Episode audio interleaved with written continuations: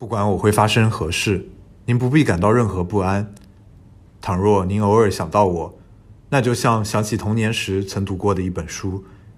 我愿意在自己所爱的人心中有不占任何位置，以确信不给他们带来任何痛苦。嘿，欢迎收听十三点。今天呢，想跟大家聊一聊上世纪一位非常重要的法国思想家西蒙娜·威伊。不过呢，跟以往不同的是，本期终于迎来了十三点有史以来的第一位嘉宾——舌根纹了玛利亚老师。Hello，大家好，很高兴来十三点做客。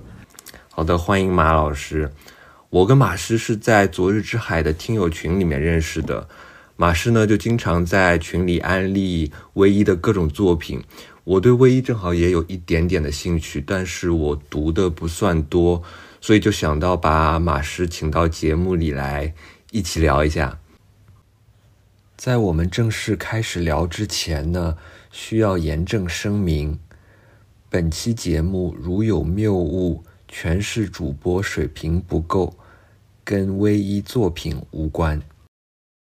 我比较好奇的是，呃，马师，如果你想要跟别人介绍威一的话，你大概会从哪里开始介绍呢？呃，我会想从威一预科时期的一幅肖像开始。威一的传记作者帕拉是这么写的：他很瘦，一缕黑发披下，遮住了苍白的脸庞，一副角质眼镜几乎有半个脸大。他穿着修士一般男性风格的服饰，一袭斗篷，一双男士平底鞋。长裙子，深色宽松的夹克，他小的异乎寻常的手柔弱笨拙，不停地抽烟，他自己卷烟抽，卷得一塌糊涂，露出纸卷外和粘在嘴唇上的烟丝，往往比烟卷里的还多。他的口袋里塞满了纸张和烟丝，用于写作和卷烟。口袋经常浸有墨渍，因为墨水的瓶盖没拧紧。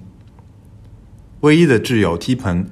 曾将这幅肖像形容为美的船只残骸，直到威伊死去，这幅肖像的样貌也并没有太大的改变。我特意在开头就选择这幅肖像，是因为我认为它蕴藏着三个秘密，同时也是接近威一的三把钥匙：第一，他对食物的态度，也就是他的饥饿；第二，他修女士的，甚至是圣女士的气质；第三，是他的笨拙。我们之后会回过头来聊一聊这三个方面，就先卖个关子。马师，你刚刚说的唯一的三个特点：他的饥饿、他的圣徒气质和他的笨拙，这个让我想到了威伊和波伏娃之间的一个故事。那么很多人在聊起威伊的时候，也都会第一时间说起这个故事。其实我跟马师私下里也聊过这个故事，都觉得这个故事非常有意思。这个故事呢，是被。波伏娃记载在他自己的回忆录里面的，在回忆录里，波伏娃就说，他早年在索邦大学念书的时候，曾经跟威伊有过一次非常短暂的对话。那个时候，威一在学生里面很有名气。为什么有名气呢？波伏娃说是因为威一很聪明，但是波伏娃立刻又加了一句，说这也是因为威一喜欢穿奇装异服。就是威一总是每天都穿着差不多的衣服，好像永远不换衣服，而且呢，他穿的是那种深色的、相当男性化的，可以把自己的身体罩在里面的那种衣服。然后，威一的上衣口袋里一般还都揣着一份左派的政治报纸。另外，就是当时的资产阶级的法国女性一般都会戴帽子，但是呢，威一几乎从来不戴帽子。波伏娃就回忆说，当时呢，在学生当中，他们都知道中国正在发生一场饥荒。然后他听说威一在知道这场饥荒之后，就为中国人民嚎啕大哭。后来波伏娃有机会碰到了威一，他们可能就聊到了这件事。威一就斩钉截铁地说：“他说，当今世界上唯一重要的事情就是搞革命，让所有人都能吃上饭。”不会再有饥荒。结果呢？波伏娃给出了一个非常存在主义的回应。虽然说波伏娃当时还并不是什么正式的存在主义者，但是好像他的倾向已经很明显了。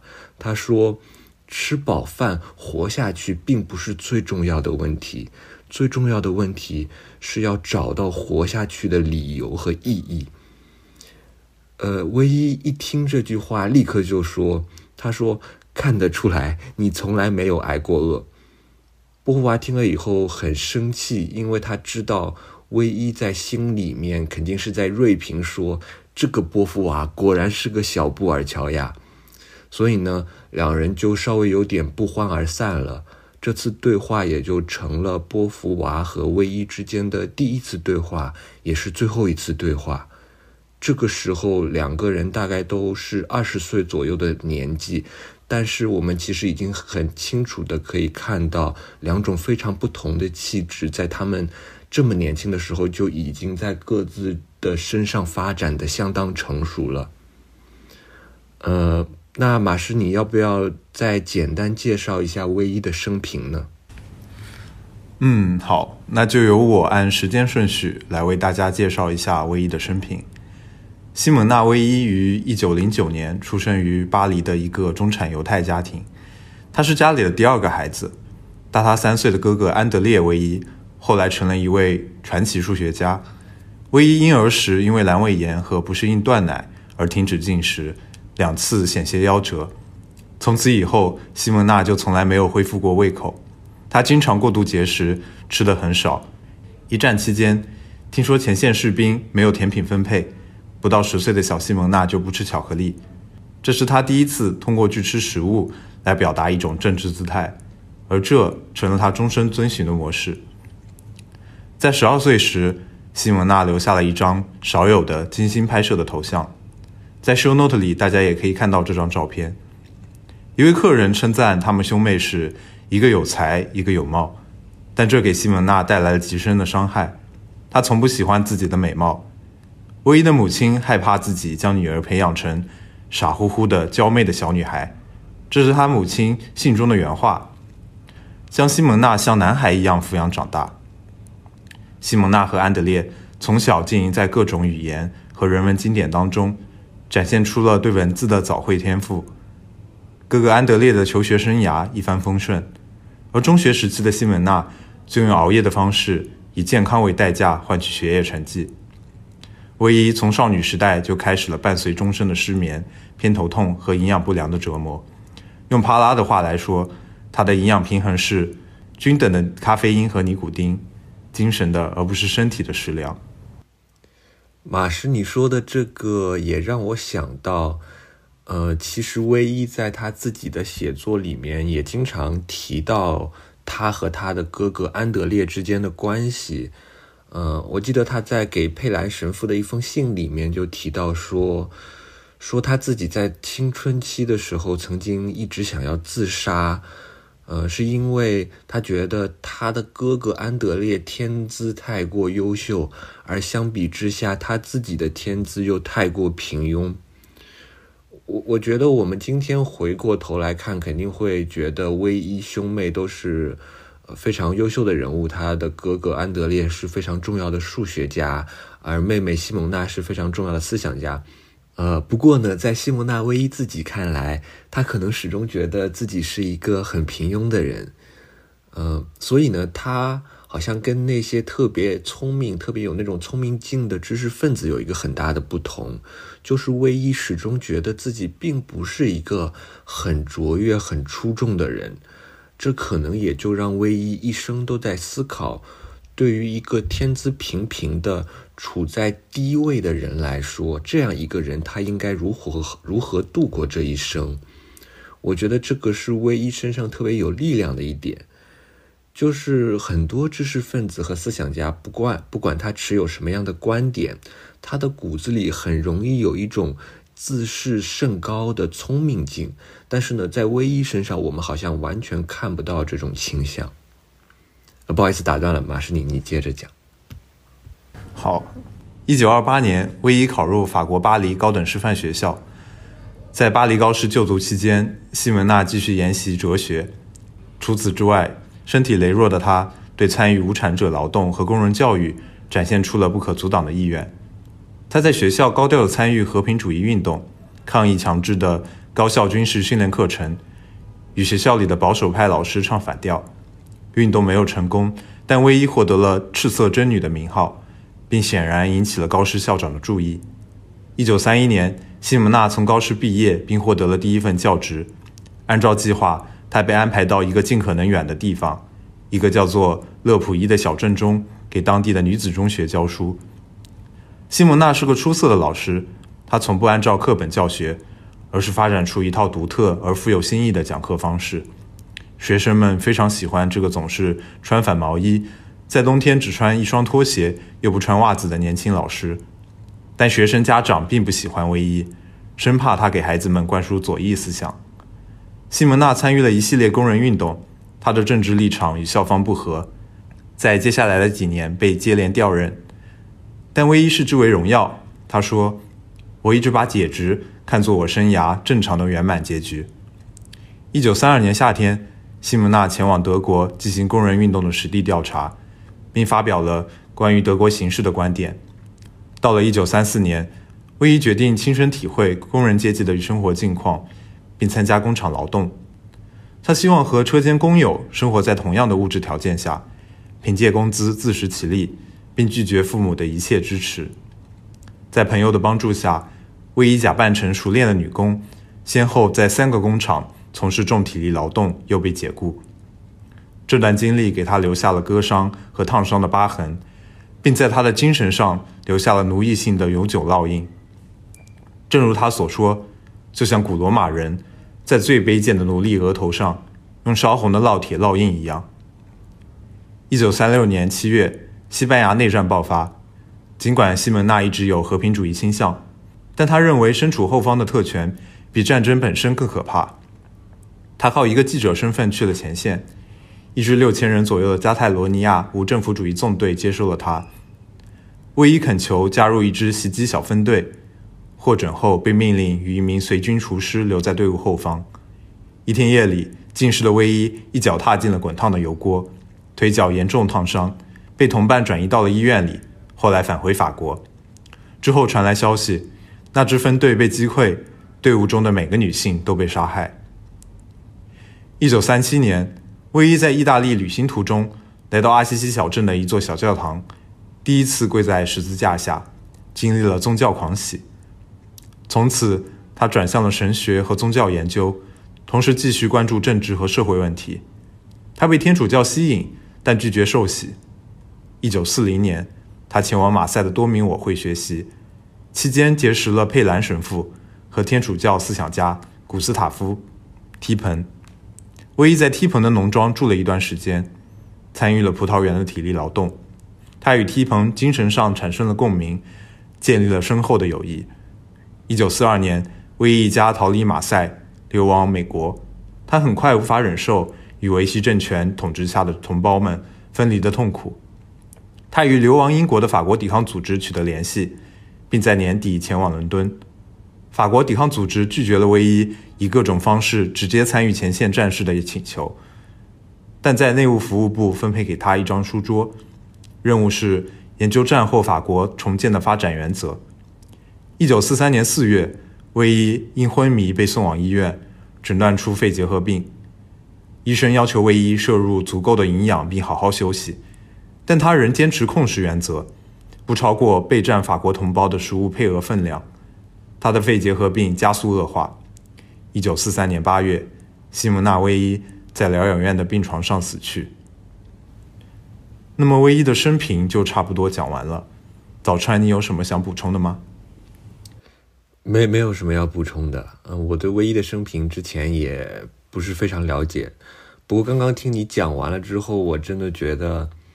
就是不知道一个人需要有怎样的心灵和勇气，才能像威一这样做到知行合一。就我感觉，说漂亮话很容易，但是要在实践上做到威一这个程度，真的需要太大的决心了。不过在这一点上，感觉威一和奥威尔其实挺像的，就是他们都是左翼，而且都在很年轻的时候就去工厂车间当了工人。呃，之后呢，他们又都在西班牙内战的时候去到了前线，并且都因此负伤。不过，唯一的家境和出身，呃，其实比奥威尔要富有很多。威伊接受的教育也要比奥威尔好很多。威伊是从巴黎高师毕业的嘛，然后呃，奥威尔中学毕业就去殖民地当警察了。所以其实相比于奥威尔，可能威伊做出这样的选择是更加让人惊讶的。呃，接下来马师可以跟我们分享一下威一作品的译介情况吗？好，那就由我简单介绍一下威一作品的出版情况。首先，我想简单讲一下威一的作品当初在法国的出版情况。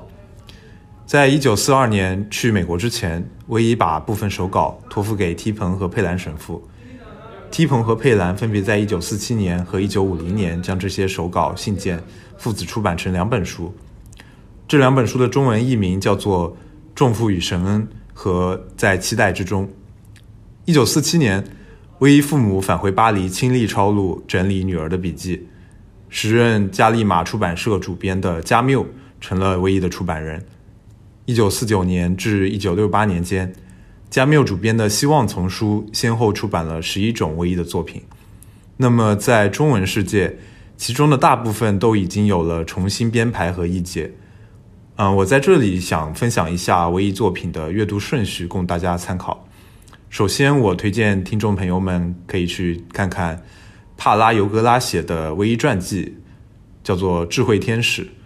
嗯，后面我们就称这本传记为小传，因为中文世界至少还有两种比较厚的唯一传记。嗯，这本小传大概只有两百页左右，开本也是比较小的。但是内容详实，论述精彩，很适合作为走进唯一的第一本作品。第二本我推荐的呢是柏拉图对话中的神这一本。这本书主要收录了唯一对古希腊哲学和悲剧以及其他中古文明的思想文本的思考。嗯，大家别怕这本书看起来有点厚，和唯一其他作品比起来，这本书中的论述是最详细和最容易理解的。柏拉图对话中的神中的篇目基本涵盖了唯一主要的思想关键词。我们一会儿呢也会详细讲讲其中的两篇。第三本我推荐大家可以去看看《被拯救的威尼斯》，这是威伊写下的唯一一部戏剧作品。这出悲剧的故事取材于1618年的西班牙人谋反威尼斯共和国事件。这个戏剧可以说是淋漓尽致的。以文学的形式承载了唯一的哲学思想。在这本书的后记中，译者吴雅玲老师有一篇精彩的精彩的论述，嗯，详细的讨论了《被拯救的威尼斯》中所蕴含的唯一的思想脉络，可以和柏拉图对话中的神这本对照着理解。之后的几本就不分顺序前后了，我会简单的和大家介绍一下。刚刚提到的《重负与神恩》这一本。梯棚按主题编排了唯一格言式的哲学笔记，由于没有太多的上下文，可以说是最艰深的一本。但是值得一提的是，这本书的前言由梯棚所写，比较完整的勾勒了唯一神学思想的特点。在期待之中这一本收录了唯一写给佩兰神父的多封信件和论文，其中有一封长信，唯一称之为是他的精神自传。早川一会儿也会聊一聊这本书中的几篇论文。嗯，第六本呢是伦敦文稿，其中收录了唯一在伦敦为法国抵抗组织撰写的参考材料，内容涉及战争时局和国际形势、宪法、政党、殖民等战后政府重建工作，以及他长期沉思的哲学与宗教问题。最后是最近刚出版的工厂日记。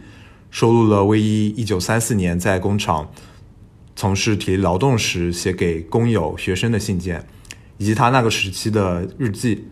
以上大概就是威一在国内目前可以买到的几本书的情况。那么接下来就让我们进入文本吧。我们先来聊一聊威伊柏拉图对话中的神这个文集中两篇比较重要的文章，一篇是《伊利亚特》或《力量之诗》，另一篇是。论毕达哥拉斯定理，我们先从《伊利亚特》或《力量之诗》开始。这篇文章的讨论对象是荷马史诗《伊利亚特》，可能需要一些背景上的介绍。那那那我来介绍一下《伊利亚特》吧，因为我我很喜欢《伊利亚特》。呃，大家应该都知道，《伊利亚特》这部史诗呢，写的就是希腊人和特洛伊人之间的战争。不过，整个特特洛伊战争其实持续了十年，希腊人围攻特洛伊城，围攻了十年。而《伊利亚特》这部史诗并没有完整的涵盖这十年的所有时间。相反呢，《伊利亚特》的开篇一开始就已经是战争的第十年了。整部史诗的时间跨度也非常短，大概只有三四十天的样子。呃，但是呢，它给你的阅读上的感受却是非常漫长的。读者在主观上体验到的时间长度，要远远超出史诗实际上所叙述的时间长度。所以，虽然只有三四十天，但给人的直观感受却是，在战争已经打到第十年的时候，时间在战场上好像已经停滞了。战争是无休止的。贯穿整部《伊利亚特》史诗的主题呢，是英雄阿基里斯的愤怒。史诗从阿基里斯的愤怒开始，当阿基里斯的愤怒达到极限，走向癫狂时，史诗也跟着达到高潮；而当阿基里斯的愤怒最终消退时，史诗也最终落下帷幕。那么，阿基里斯最初为什么要愤怒呢？是因为希腊联军的统帅阿伽门农抢走了他的女人。这个女人是阿基里斯在战场上获得的一个战利品。被抢走女人之后，阿基里斯和阿伽门农之间就决裂了，并且阿基里斯拒绝再为希腊人去战斗，所以呢，希腊人因而在战场上也就开始不断的处于劣势。因此，从史诗的第一卷开始，史诗当中最主要的英雄阿基里斯就退出了战斗的舞台。直到史诗的第十六卷，在第十六卷这里，阿基里斯的好友帕托洛克洛斯，他穿着阿基里斯的铠甲代替阿基里斯迎击特洛伊人，结果却被特洛伊最强力的英雄赫克托尔杀死。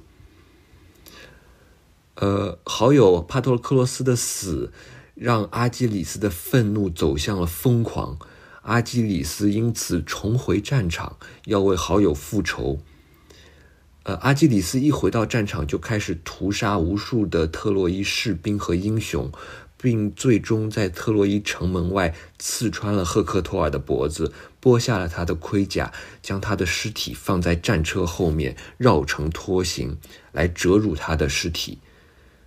可是阿基里斯的愤怒并没有因为赫克托尔的死而平息，直到赫克托尔的父亲，也就是特洛伊国王普利阿摩斯来到阿基里斯的营帐中，祈求阿基里斯归还自己的儿子的尸体。普利阿摩斯的丧子之痛，让阿基里斯也想起了自己的父亲。嗯，因为阿基里斯从他的母亲那里知道。他自己很快就会死在特洛伊战场上，所以他再也没有机会回去看到自己的父亲了。因此呢，当阿基里斯看到普利阿摩斯的时候，他就想到自己的父亲和普利阿摩斯一样，也永远无法再见到他的儿子了。这个想法使得阿基里斯的怒火得以平息，他向普利阿摩斯归还了赫克托尔的尸体。并让赫克托尔在特洛伊城中得到了有尊严的安葬和哀悼。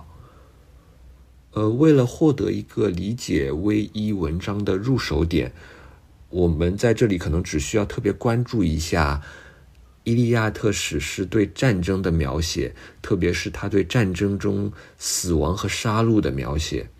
我稍微读一小段，呃，我觉得这段还挺有代表性的。他是这样写的：他说。莫里奥涅斯见他逃跑，紧追不舍，一枪击中他的阴部和肚脐的半中间，那里是不幸的凡人遭打击最痛的地方，头枪就刺中那里。阿达马斯绕着那支标枪扭颤，有如一头牛在山里被牧人逮住，牧人用绳子拴住，想把它强行牵走。那位受伤的牛也就这样扭动。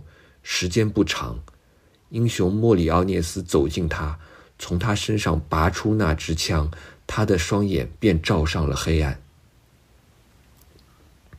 从这一段里面，其实我们可以很清楚的看出，荷马在描写一个英雄如何杀死另外一个英雄的时候，所使用的语气是极端冷静客观的，几乎没有任何细腻的心理描写，只有对外在客观事实的描述。比方说，呃，英雄们最常使用来杀戮的武器是标枪。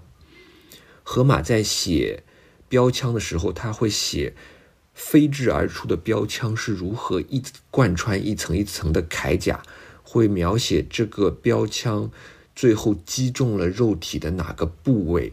会写这个标枪在贯穿肉体之后，如何在一两个诗行内夺去了一个英雄的生命？这种描述呢，也是高度重复的，就是我们会看到，基本上所有的英雄在被杀戮的时候的情况都是一样的。而且呢，荷马史诗本身就有一种城市化的特点，也就是说，他在描写同一件事情的时候，总是会原封不动地使用同样的词句。比方说，他在描写英雄死亡的瞬间，荷马每次都会说“黑夜照上了他的双眼”，或者“他的双眼便照上了黑暗”。每次都是同样的这种句子。当你看到一个英雄死的时候，你就知道下一句一定是黑夜照上了他的双眼。当你看到黑夜照上了他的双眼的时候，你就知道一个英雄死了。这种程式化的特点呢，当然是和荷马史诗的口述特性有关，因为荷马史诗是需要诗人去口头吟唱的嘛。呃，而你要让一部篇幅这么长的史诗能够被吟唱、被口口相传。你就一定需要不断的使用重复的城市化语言，但是呢，这种城市化的语言在审美上却带来了一种极端有冲击力的效果，就是它会让你非常直观的感受到，死亡对所有人都是一样的，死亡好像具有某种冷酷的客观必然性，在死亡面前，一切个体之间的差异性都完全被抹平了。最后呢，就是，就是我们可以看到荷马史诗当中的心理描写是很少的，特别是当一个英雄在杀戮另一个英雄的时候，这里面几乎没有任何心理描写。因此，当你读到这种杀戮段落，比方说我刚刚呃读的那个段落，你就会觉得随着长枪一层层贯穿胸甲，这个英雄身上的人性也在一层层脱落。它营造出来的效果就是，人在力量中压下的死亡完全被还原为某种自然界当中的客观进程。人互相杀戮，就像草木在秋风中被摧折，就像盲目的狼群在冲撞。除此之外，没有任何多余的东西。你会看到人类在暴力面前，完完全全被还原为自然进程的一部分。不论这个被杀戮的英雄他在死之前有怎样高贵的出身，不论他是什么神的儿子，他是什么国家的国王，他有什么样的传奇故事，享有过什么样的荣耀，在力量被施加到他肉体的那一刹那，你会看到这所有的一切都土崩瓦解了，在自然力量面前。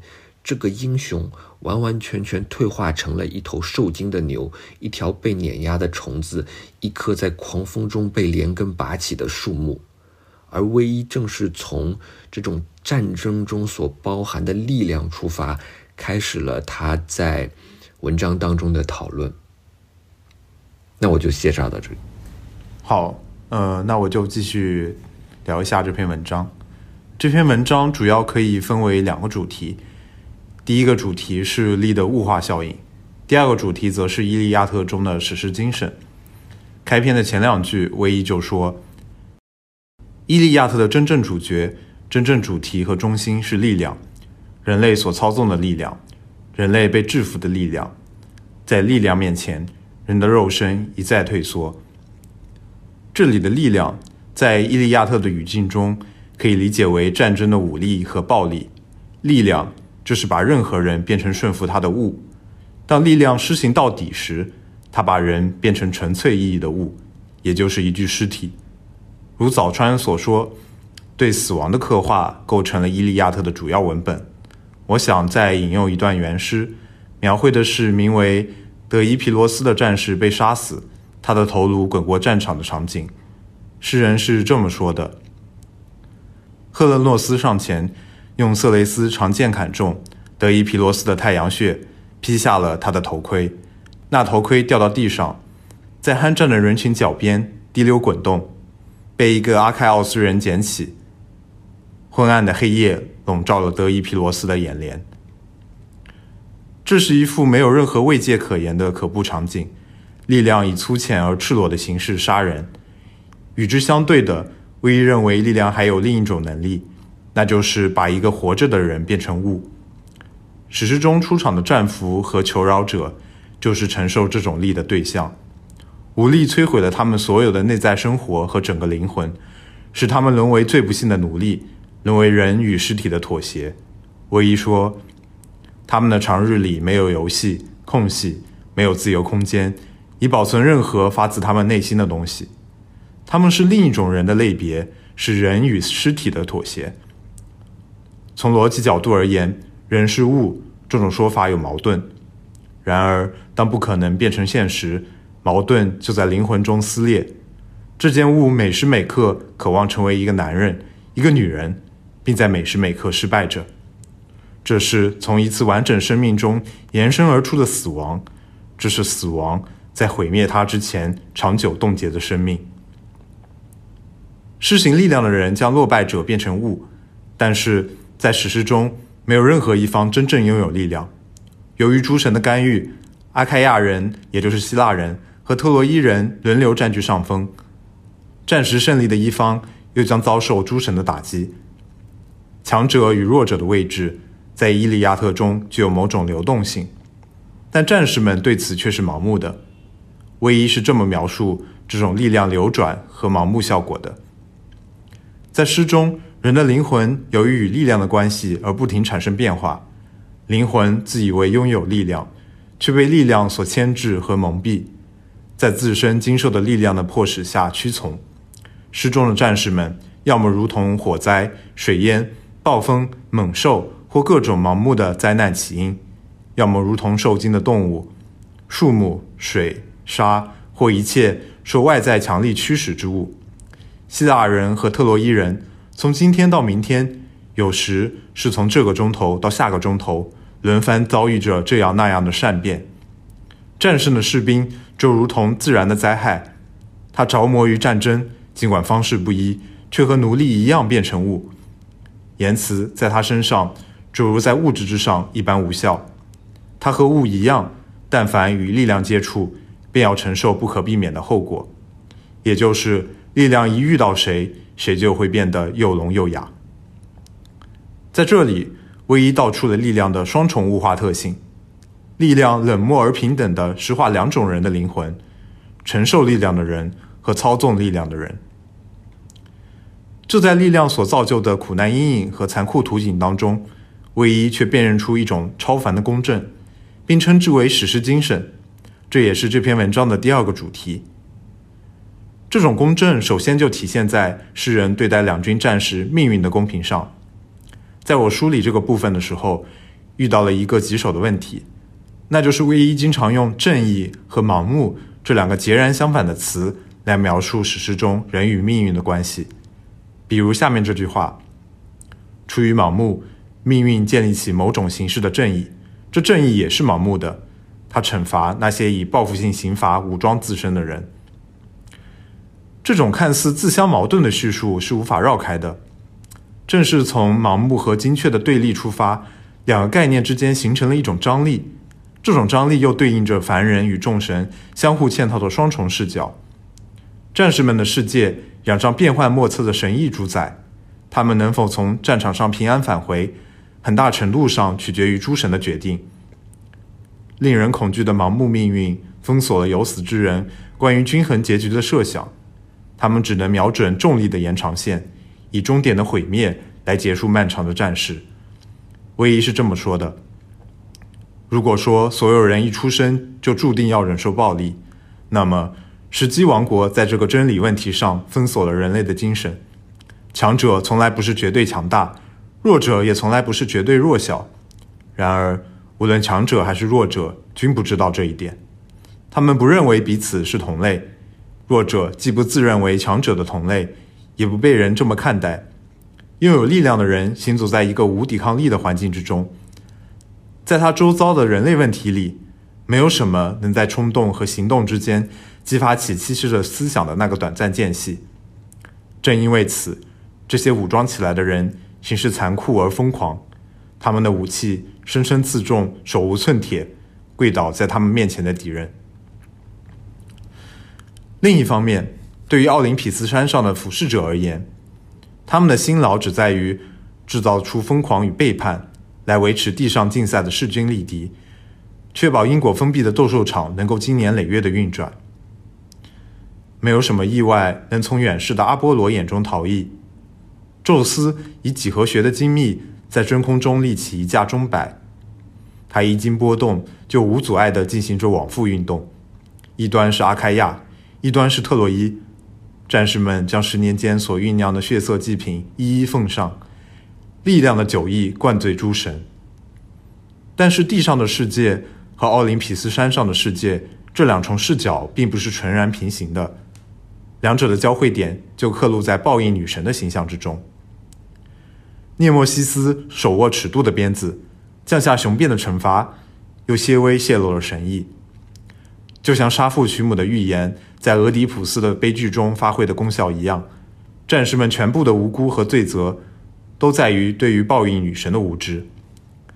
威伊认为史诗的灵魂就在于此，即这样对力量的滥用必然遭到几何学般精确的惩罚。阿瑞斯很公平，他也杀杀人的人。在这里，我并不认为荷马对在场诸神的刻画是像尼采所说的出自一种希腊人的乐天。即将灾祸归咎于神，而因此净化了自身的罪欠感。正是诸神视角的引入，使得战胜者和落败者得以身处同一平面。古希腊人在将命运人格化时，并不说谎，反而勾勒出了对苦难的清醒描述。用唯一的话来说，一个人若是不能理解多变的好运和必然，在何种程度上把人类灵魂置于隶属位置，那么。对于那些因为偶然的灾难而有别于自己的人们，他也就无法看待成同类，并像爱自己那样爱他们。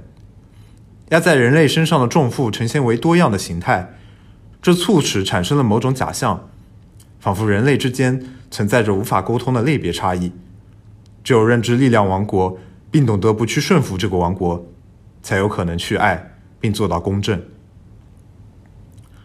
阿伦特曾赞赏《伊利亚特》的中立性，视之为哲学家对真理无私无偏私追求的源头。他说：“荷马选择不仅歌颂特洛伊人的事迹，而且同样歌颂阿开亚人的事迹。荷马之赞颂亥克托尔那个被击败的敌人的荣耀事迹，丝毫不亚于他对阿卡琉斯他本族英雄的荣耀事迹的赞颂。这种公正使我们几乎感觉不出诗人是希腊人而不是特洛伊人。”或许修昔底德所言不假，在特洛伊城沦陷八十年后，阿开亚人也遭遇了一次城邦的入侵，这使得诗人可以同时以战胜者和战败者的身份来表现这场战争，既不轻蔑弱者的不幸，又不夸耀强者的武力。为了给大家更直观的感受，我想给出一段诗中的原文。这个段落是我从《荷马史诗中的生与死》这本书中找到的。段落描绘了作战双方各有一位领袖被杀，诗人是这么说的：他们两人就这样并肩躺在尘埃里，一个是色雷斯人的领袖，另一个统领披铜甲的厄帕奥斯人。在他们尸体周围，许多人同样被杀死。这本书的作者评论道：两个人都是远离家乡的战斗并阵亡，身为对手。他们却在死后肩并肩躺着，而观众看待他们的视角一如神明，把他们看作一样的人，一样的脆弱，一样的必死，一样的逝去。除此之外，威伊认为，让伊利亚特独一无二的是一种苦涩的语气。他是这么说的：“若不是连连出现某种无法消除的苦涩语气，暴力的积累将显得冷冰冰。”这种苦涩源自温情，贯穿所有人类，宛如一丝阳光。在这幅极端而不易的暴力图景中，正义和爱本不可能找到一席之地，但整部诗却处于正义和爱的光照之下。尽管除了语气，我们几乎感觉不出，没有什么珍贵之物遭到轻视，无论它注定毁灭与否，所有人的不幸一一曝光，既无掩饰，也无轻蔑。人人处在人类的共同生存处境，不会更高，也不会更低。一切遭到毁灭的东西均得到哀悼。有三个唯一引用的原诗段落特别打动我，也能具体展现这种所谓的苦涩语气。接下来我就先念一下这三段，然后总体上分享一下他们给我的感受。第一段，安德洛马克才刚吩咐秀发的侍女们在屋内。把大三角鼎架到火上，好让赫克托尔从战场上归来洗个热水澡。天真的女人呵，她不知道再也没有热水澡了。明眸的雅典娜让她死在阿卡琉斯手下。第二段，紧挨着是一条条宽阔的水槽，全用石头砌成，制作精美。从前，托洛伊夫人和美丽的女儿们在此洗衣，在阿开亚人到来之前的和平年代。他们从这里跑过，一个逃，一个追。第三段，自黎明降临、白日出生以来，双方互掷枪杆，不断有人倒下。但到了伐木工准备午饭的时候，就在山中谷地，他双臂累乏，砍够了粗木，无心再干活，肚里还渴望着美味的食物时，到了这时，达纳奥斯人的阵线乱了。到这里就念完了。我们可以发现，这三段有一个共同的特点，就是把日常的事物，比如热水澡、洗衣槽或充实劳动后的饥肠辘辘，和对战士的描写并置。这种毫无修饰的直白风格，从我第一次看《伊利亚特》的时候就非常打动我。我想，这不光是一种日常生活的补充，或者角色渴求脱离战场的内心活动的外化。真正打动我的是这种描写视角的偏移，就好像拉远了的长镜头，让残酷的战场成了一种消音了的背景。比如在第一段中，满心期待丈夫归来的妻子，根本无暇顾及臣民们正在讨论的噩耗。第二段里追逐着的英雄，好像变成了狼与鹿，在洗衣女人闲谈时，踩着灌木窸窣跑过水槽边。而正午时分战线的溃败。在劳累而饥饿的伐木工耳边，也不过是从山另一边远远传来的一阵隆隆回音。我想，这种不动声色的寂静的悲凉，构成了我对唯一所说的苦涩语气的理解。这又让我想起了斯坦纳讨论荷马史诗的一篇文章，他是这么说的：哪怕特洛伊陷落了，灾难也击垮不了人类，因为就在变成焦土的城邦。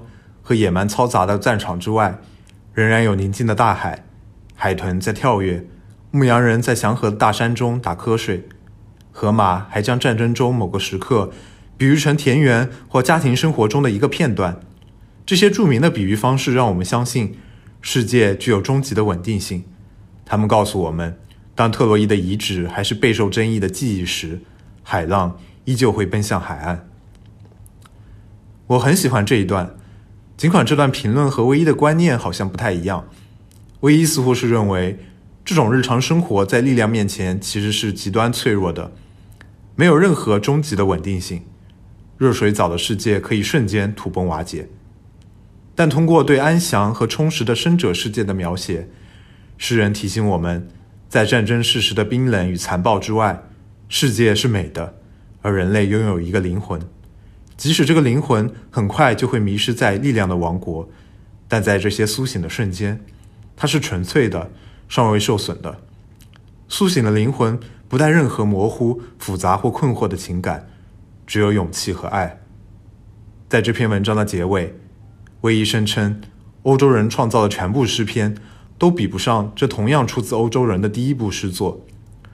如果人们懂得不相信逃避命运，不崇拜力量，不仇恨敌人，不轻视不幸之人时，也许会找回史诗的精神。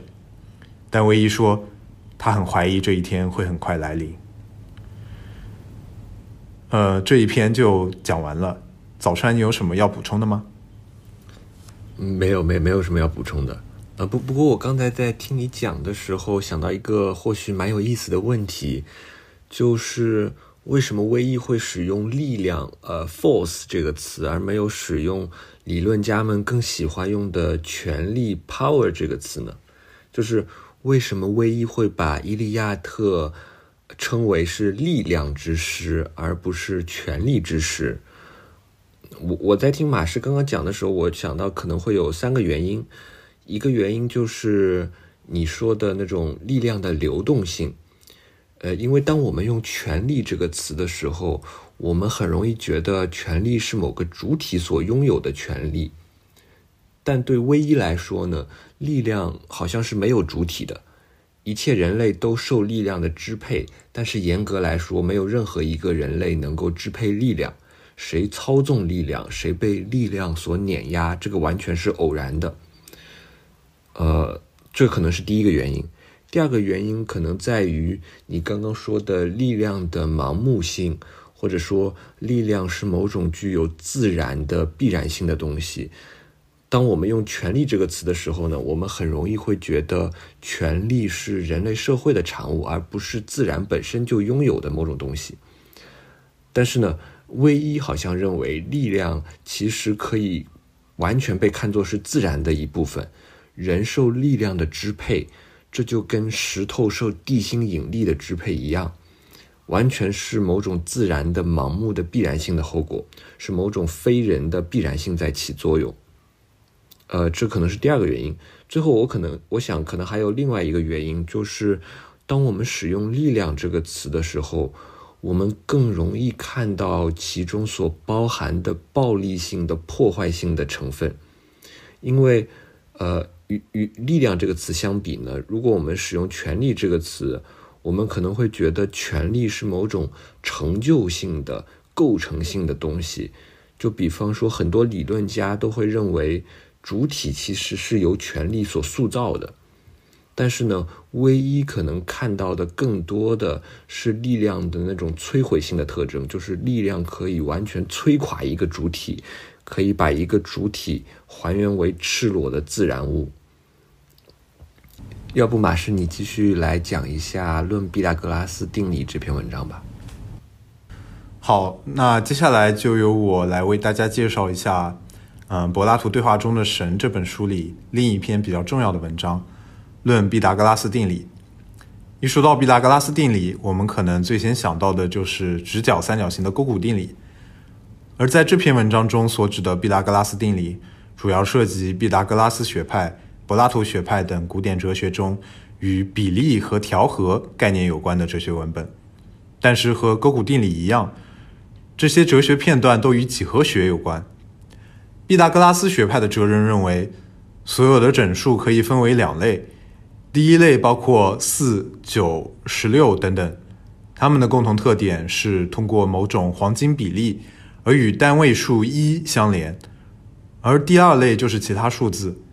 前一类数字在毕达哥拉斯学派的哲人眼里是正义的完美形象，而第二类数字则好比罪孽深重的人类。什么叫做通过黄金比例而与单位数一相连呢？其实很好理解。如果我们观察四、九、十六、二十五这些数字，就会发现它们都是平方数或者四次方数。而平方数的定义可以通过比例来表达。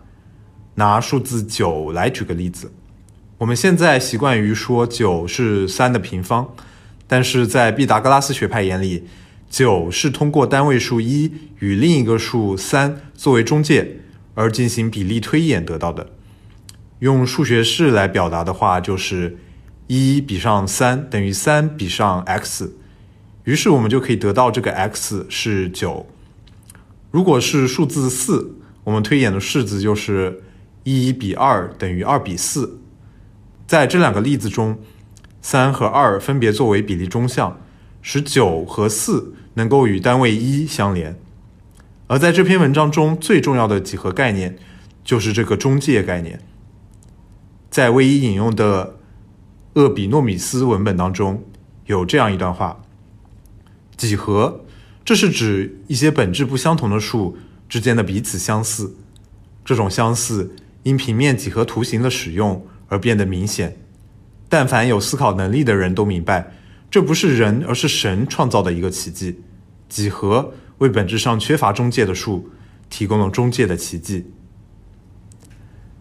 那么，在这篇文章中，威一通过对古希腊哲学文本中有关比例概念的沉思，找到了一条调和雅典与耶路撒冷的路径。在整篇文章中，有一句毕达哥拉斯学派的箴言处于中心地位，这句话就是“友爱是一个调和等式”。威一认为。基督在整个新约教义中起到的作用，就如同古希腊人在几世纪里奋力思考的黄金比例，而友爱则作为神性位格的使者，调和了属神和属人的多种二元对立的矛盾。威一在这篇文章中列举了至少五种矛盾，我在这里主要想展开介绍其中的四种，它们分别是三位一体中主动与被动的矛盾，创世行为中。造物主与造物的矛盾，自我与他者的矛盾，以及人与必然的矛盾，这四种矛盾的解决，在论证逻辑上呈现出递进的关系。接下来，我就将逐个的为大家介绍这些矛盾的原因和解决。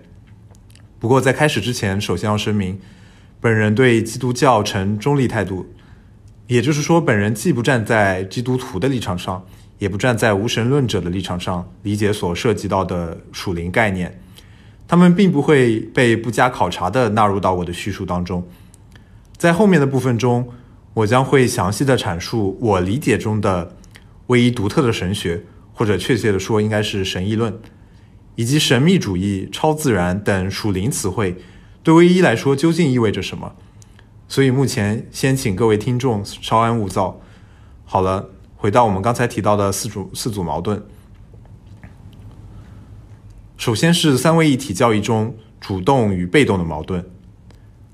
在考虑友爱作为调和等式之前，威一先把目光投向了毕达哥拉斯学派关于调和的另一个定义：调和是分开思想者的共通思想。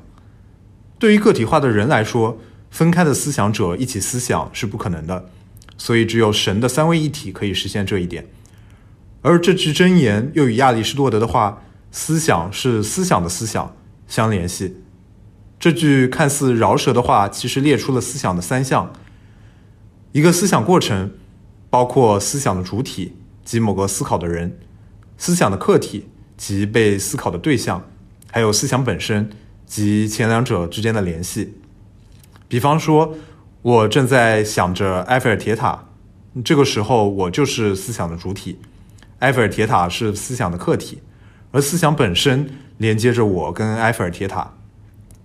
在这里，思想主体是主动的那一方，思想客体是被动的那一方。但这个主动和被动的区分，一旦应用在上帝身上，就会出现困难。对于思想着的神来说，第一项和第三项很好理解，思想的主体就应该是上帝，思想本身就应该是。沟通者圣灵，真正的难题在于第二项，被思考的对象，这是一种被动的形式。但鉴于神的至高无上性，神性位格只能以主动态来修饰。有一种方法能够调和这个矛盾，那就是认为神所思想的对象也是某个正在思想的存在。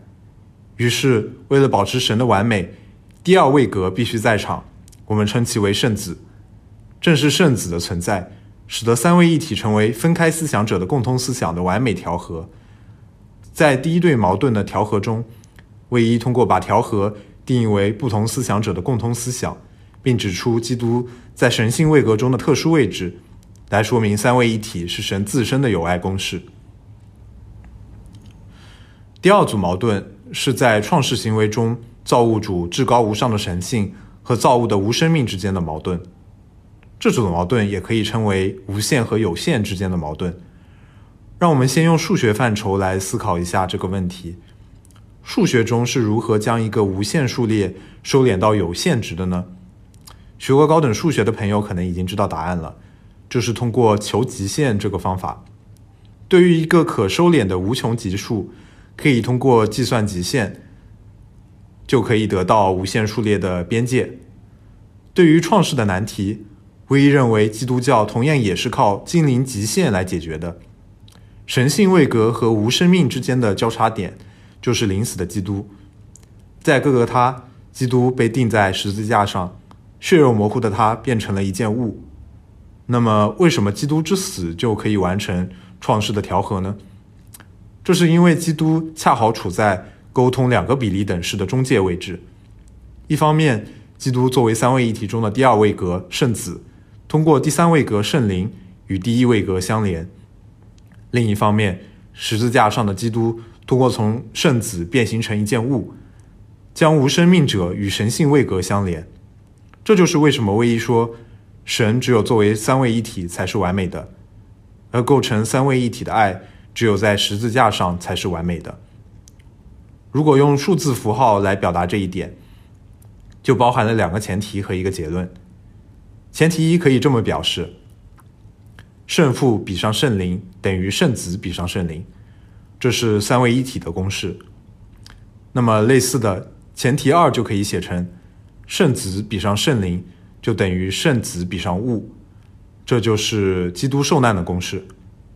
通过圣子比上圣灵这一中介项和等号的传递性质，我们就可以得出结论：圣父比上圣灵等于圣子比上物。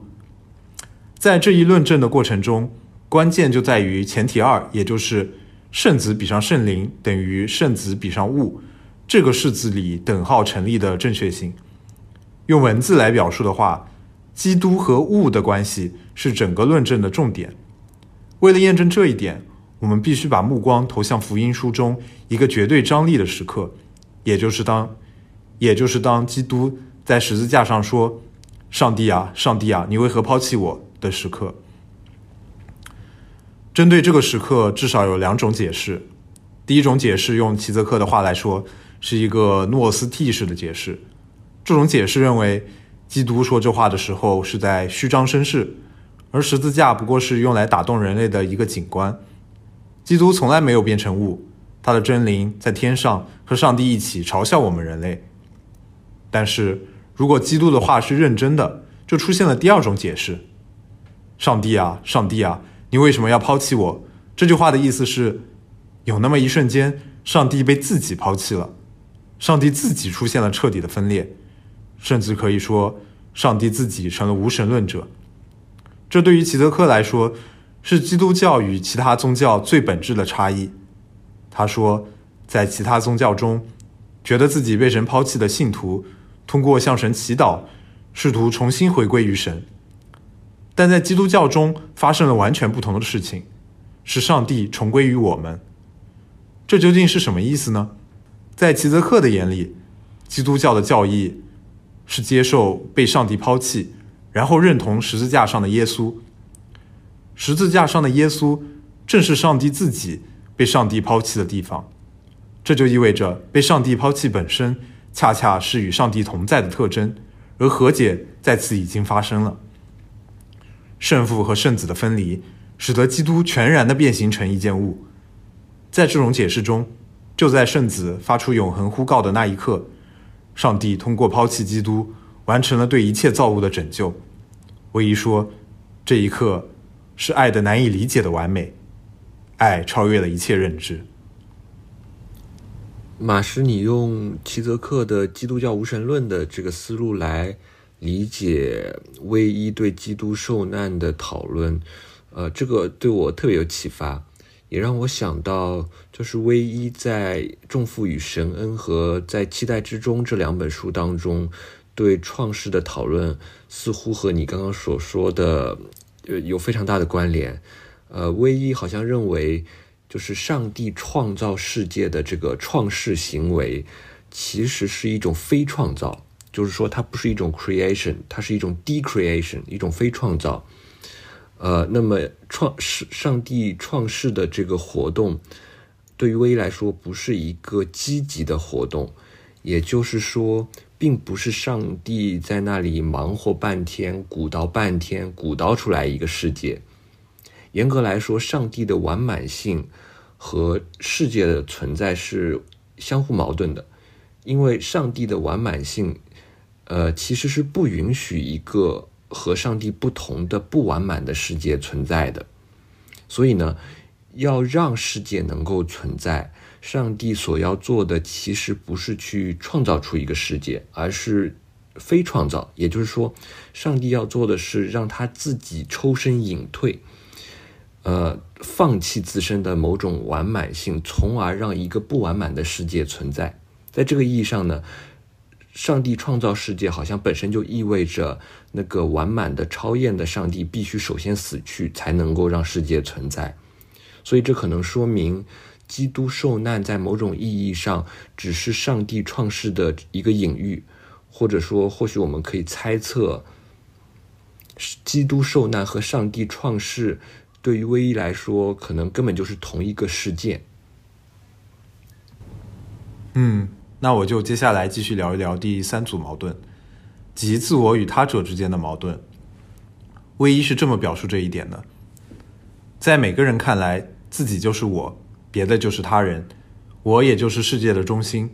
这一中心地位引申为空间中的透视，他人也就是世界的一个个小角落，根据距离我的远近。而或多或少值得考虑，大部分实际上无关紧要。每个人都以第一人称看待他者和世界，都以为自我是世界的中心。在这种视角下，他人沦为自我存在的遥远布景，人和人之间并没有友爱。那么，如果世界的中心不在自我身上，将其放置于何处才是恰当的呢？唯一首先指出了几类错误，在这些错误中。虽然世界的中心都从自我身上挪移了出去，但并没有真正调和自我与他者的矛盾。第一类错误是把世界中心转移到另一个人身上，这个情况产生于极度的恐惧或某种形式的爱，比如奴隶对主人、卑鄙的人对施善的人、禁卫军老兵对拿破仑、某些情夫情妇、父亲母亲、姐妹朋友等等。对自己所深爱的对象，威认为这些关系从表面上看来截然不同，但在隶属关系的粗暴和无意识等特点上却根本一致。一个人一时被另一个人剥夺了以第一人称思考的能力，从而突然顺服对方。每个人支配他人，就好像在支配无生命的物。这也是《伊利亚特》中唯一讨论的力的物化效应。第二类错误是把世界的中心转移到受此世崇拜的神身上。唯一认为这是一种需要警惕的伪神秘主义的诱惑，这只会引导我们承认对非尘世之物承担责任，从而使被怜悯的不幸对象沦为行动的原材料，变成仁爱上帝的匿名表达方式。这就是说，如果我们把鄙视的神当做一切行动的目的，那么尘世世界和包括自我和他者在内的所有人类。都会变成拜神的祭品和手段。他警告说，人类的爱只有通过人世间的个人，才能超然物外。第三类错误是人们放弃单数第一人称而转入复数第一人称，也就是将世界的中心转移到一个集体之中。威认为这种放弃自我的团结背离正义，是城市向爱设下的最危险的陷阱。他同意柏拉图把一切集体的东西称为兽或者利维坦。因为集体之内的人和人之间没有独立思考所需要的距离，也没有为友爱留出空位。以上就是在将世界中心从自我挪移出去的时候出现了三种错误，他们分别将中心转移到另一个人身上，转移到上帝身上，以及转移到某个集体之中。那么，世界的中心的恰当位置究竟在哪里呢？我们又该如何对待这种每个人仿佛是自然而然的以第一人称思考的方式呢？唯一说，我们首先要承认一点，那就是根本没有什么世界的中心，或者说世界的中心在世界之外。我们要如何理解这句话呢？我的解读是，如果把世界中心设想为一种最高价值或权威，所有的行动都可以凭借顺服这个中心而获得意义。那么，道成肉身的神子，由于他的奇迹之力凌驾于尘世造物之上，正处于这个世界中心的位置。但是在十字架上，当上帝决定抛弃基督的那一瞬间，中心就随着基督之死离开此世了。陀思妥耶夫斯基让他的角色说出：“如果上帝存在，则一切遵循上帝；如果上帝不存在，则一切皆被允许。”这是一种典型的错误。由于中心的离去，就将自我当作是新的世界中心。我更偏爱加缪对这句话的改写：“如果上帝不存在，则没有什么是被允许的。”对于存在主义者来说，世界中心的缺席撕开了自由的裂缝。但丧失了行动和意义的表率，这种自由所带来的焦虑和负担，反而比解放来的更沉重。然而，对于威一来说，基督之死正是上帝为人做出的示范。威一大概会同意尼采“上帝已死”这一声呼号，只不过对他来说，神早在十字架上就死过一回了，并且从未复活。神通过抛弃自身来启示我们如何放弃以第一人称思考的权利。去意识到所有人皆为同类，基督再次发挥着中介作用，此世中心的空洞成为神恩得以营住的通道，而神恩的作用是将我们拆毁。用踢盆的话来说，上帝出于爱自愿的不再成为什么，以使我们成为某种东西；我们则应当出于爱自愿一无所事，以使上帝重新成为一切。以爱神的方式。真正放弃第一人称思考的权利，世人才得以将注意力从强者和自身投注到那些虚弱不幸的邻人身上。唯一说，从自然法则看来，我们在经过这样的人身边时，甚至不会注意到他们。但真正的怜悯是超自然的，真正的恩典也是一样。我们必须学会最难解的道理：去爱、去死，都不是为了强者，而是为了弱者。为强大的东西死去是容易的，因为参与武力会使人陶醉麻木；为弱小的东西去死，则是超自然的。成千上万的人为拿破仑英勇献身，而临终的基督却被他的门徒抛弃。到这里，第三组矛盾也介绍完了。接着是第四组矛盾，就是人与必然的矛盾。这里的必然可以理解为世界运行的法则，既包括自然的规律，也包括由人类集体行动构建起的，又仿佛脱离人类掌控的规则。必然是某种异常、非人和强制的东西。某种程度上，必然就是我们在《伊利亚特》中所讲的力量的总和。这是必然的第一层含义，它是惰性的，无视人的意愿的。在这个意义上，遭遇不幸之人。无意识的成了必然的猎物。卫一对此有一段优美的描述。他说：“人类从不会有意识的遭遇不幸，无论出于爱还是出于堕落，至多是在这样那样的影响下，漫不经心的朝前走三两步，并不自知，却到了某个神秘的点上，成为重负的猎物，撞到被迫蛇腰的岩石上。但是另一方面，卫一认为。”必然又是连接自然重力与神恩的中介，并邀请人们赞同它。可是，这怎么可能呢？就好比奴隶怎么会赞同主人的鞭子呢？赞同的两项，也就是人与必然、意愿与强制之间，难道无时无刻不在显示出一种不成比例吗？没错，威一说，赞同是荒诞的。我们永远无法用智力去证明赞同必然这样一件事，既然是可能的。可是，这种荒诞恰恰是人们直视它的时候时才显示其轮廓的。唯一说，当人类像看一幅画般直视最粗暴的力量时，人类与必然的关系就不再是奴隶与主子的关系，而成为注视者和被注视之物的关系。此时。从前否定性的必然成了活跃性的介质，在重负与神恩的交汇点上，呼唤人类身上属于鄙视的无限微小部分，也就是自由赞同的能力。我们找不到任何动机去赞同必然，只能冠以疯狂之名。赞同必然，唯一称之为属人的疯狂。这种疯狂回应了属神的疯狂，后者是由创世道成肉身。基督受难共同构成的。唯一是这么阐释属神的疯狂的。在创世过程中，神放弃成为全部，把一丝存在舍弃给有别于他自己的存在者。创世是爱的放弃，真正回应过度的神性之爱，不在于自愿遭受苦难，因为人们自愿遭受的苦难再强烈、再漫长、再粗暴，也不具有毁灭性。一个存在者没有能力摧毁自身。真正的回应方式是赞同自身有被摧毁的可能，也就是有不幸的可能，无论不幸真的发生与否。在耶稣的话语里，最深刻、最难懂的一句，造就了这种荒诞性。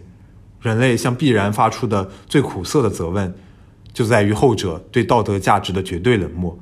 这样一种冷漠，基督邀请我们把它看作天赋的完美无缺的表现，并加以模仿。模仿这种冷漠，就是单纯的赞同它，就是接受一切存在者的存在，也包括恶，只除了我们有能力也有义务阻止的那一部分恶以外。念到这里就结束了。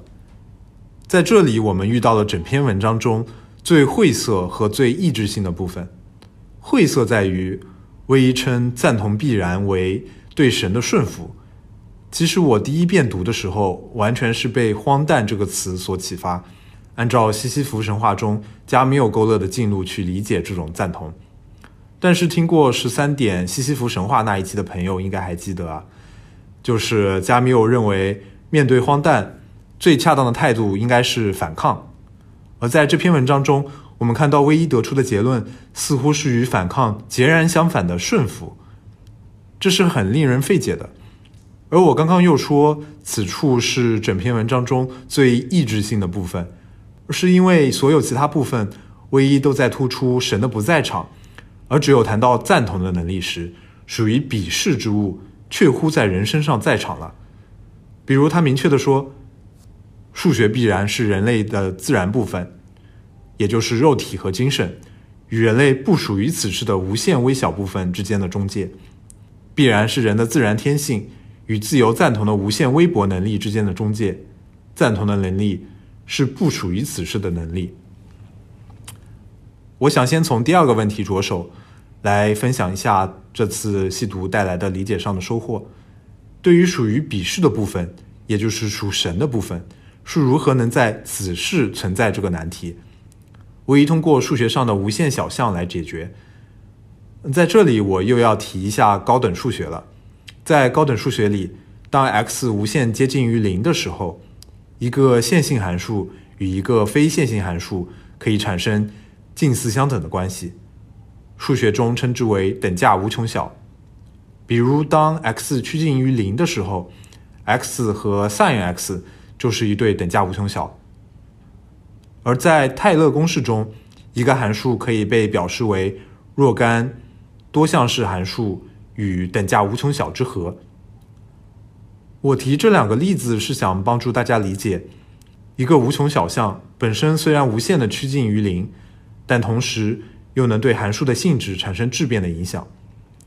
唯一称自由赞同是不属于此事的无限微薄能力，它在两个方面对应着无穷小的概念。首先，神恩的领域必须以极微小的形式插入此事的思维领域。这种赞同的能力，由于无限微薄，它只能全然发生于内心深处，而无法通过外在的直接的行动来展现。就像威伊所说，超自然的爱同力没有任何关系，也不能保护灵魂对付力的冷酷、铁的冷酷。另一方面，自由赞同必然转换了我们对世界的看法。魏一说，采取第一人称思想，我们是从下从里看必然。必然像大地和天穹般从各方面禁闭我们，放弃第一人称思想，转而赞同必然。我们就是从外从上看必然，因为我们转移到神的边上。必然的面貌是一种粗暴的制服，不仅从前向我们展示，如今还向我们的近乎全部存在，也就是我们的自然部分展示。一旦我们的思想碎片转移到另一边，必然所展现的面貌。就是纯粹的顺服。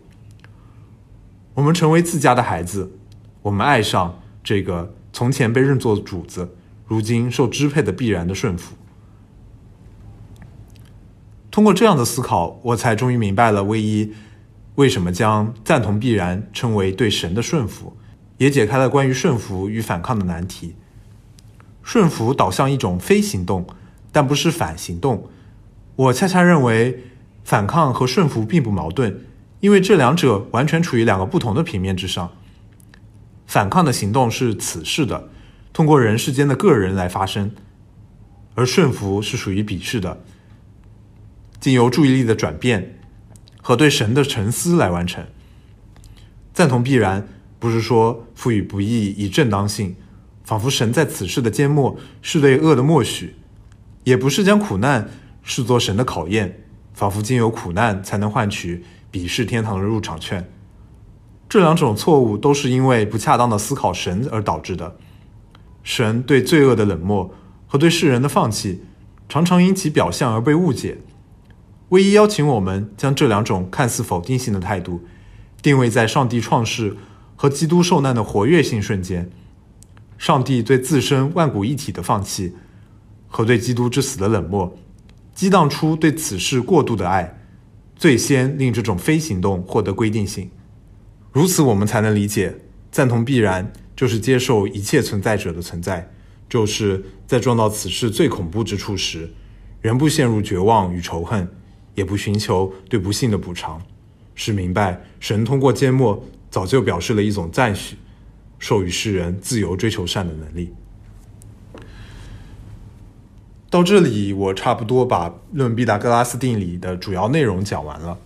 在总结性的聊一聊这篇文章之前，我想请大家拿出一张白纸、一根铅笔、一把尺子和一个圆规，或者任何能够画出一个圆的东西，跟随我一起具身性的体验一下这种在几何学和神学交汇点上的完美。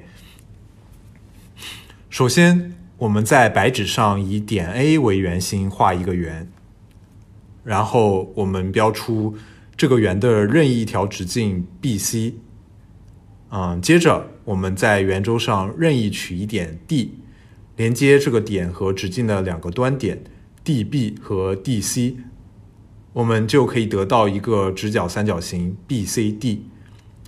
接着我们从点 D 出发，对斜边，也就是我们所画的直径 BC 做一条高。这条高与直径 BC 的交汇点就记为 E。最后，我们以直径 BC 为对称轴，镜像的再画一个三角形 BCD 一撇，并一样做高。这样，我们就在圆中得到了一个十字架，而构成十字架短边 D D 一撇的高，正好是两个相似直角三角形的比例中项。我们可以得到这样的式子：BE 比上 DE。等于 DE 比上 CE。如果听得比较懵或者缺少作图条件的朋友，也可以去看一下 Show Note。我们已经用几何画图软件提前准备好最终的结果图形了。这个作图过程当然也不是我自己编的，它同样也是来自于《论毕达哥拉斯定理》这篇文章的结尾部分。威一对此还进行了更多的探讨，但是在这里就不赘述了。不知道大家看到这个图形的时候会有怎么样的感受呢？在我第一次读到这篇的时候，完全被这其中的形式美所折服。我当时觉得，唯一通过他的论述，使几何学和数学都沾染了神性。但是最近重读之后，我反而觉得，唯一是给上帝和神秘赋予了数学般的严谨和完美。这种完美的全部奥秘。来自基督的十字架之死和神创世之后的抽身隐退。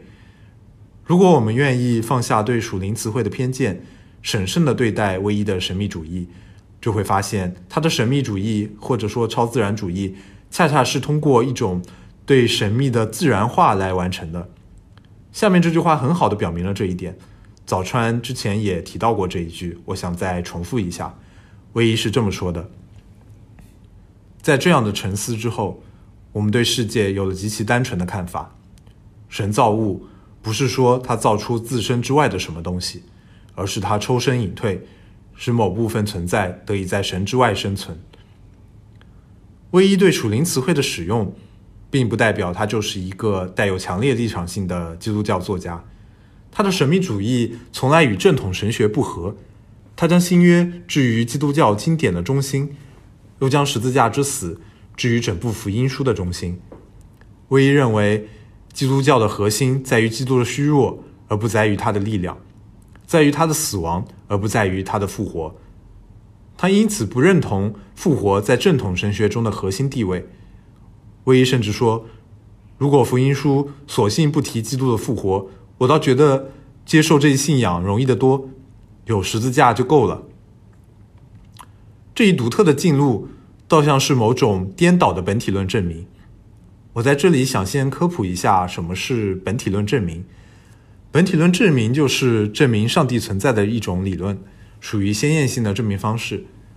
思想史上有很多人提出过本体论证明以及对它的反驳，比较有名的可能是中世纪哲学家安瑟尔莫和笛卡尔的本本体论证明和康德的反驳。这里我就介绍一下安瑟尔莫的本体论证明。它可以被简化为一个三段论式的证明。嗯，这个三段论的大前提就是，上帝应当被设想为完美的。小前提是，一个完美的东西必须在现实中存在。如果不存在，就说明它还不够完美。那么结论就是上帝存在。我们看到，上帝存在的本体论证明是从上帝概念的完美推出上帝的存在。而唯一恰恰相反，以上帝在此世的不存在来证明他的完美无缺。在这里，我又辨认出一种可以称为无神论的神议论传统：万能的上帝不行使他的奇迹，放任世界上存在罪恶与不义，是为了人们自由的性。我在自己的阅读经验当中，奇妙地摸索出这样一条小径：托斯托耶夫斯基笔下的宗教大法官。责问基督何以放弃奇迹、秘密与权威，来换取人类无法承受的自由？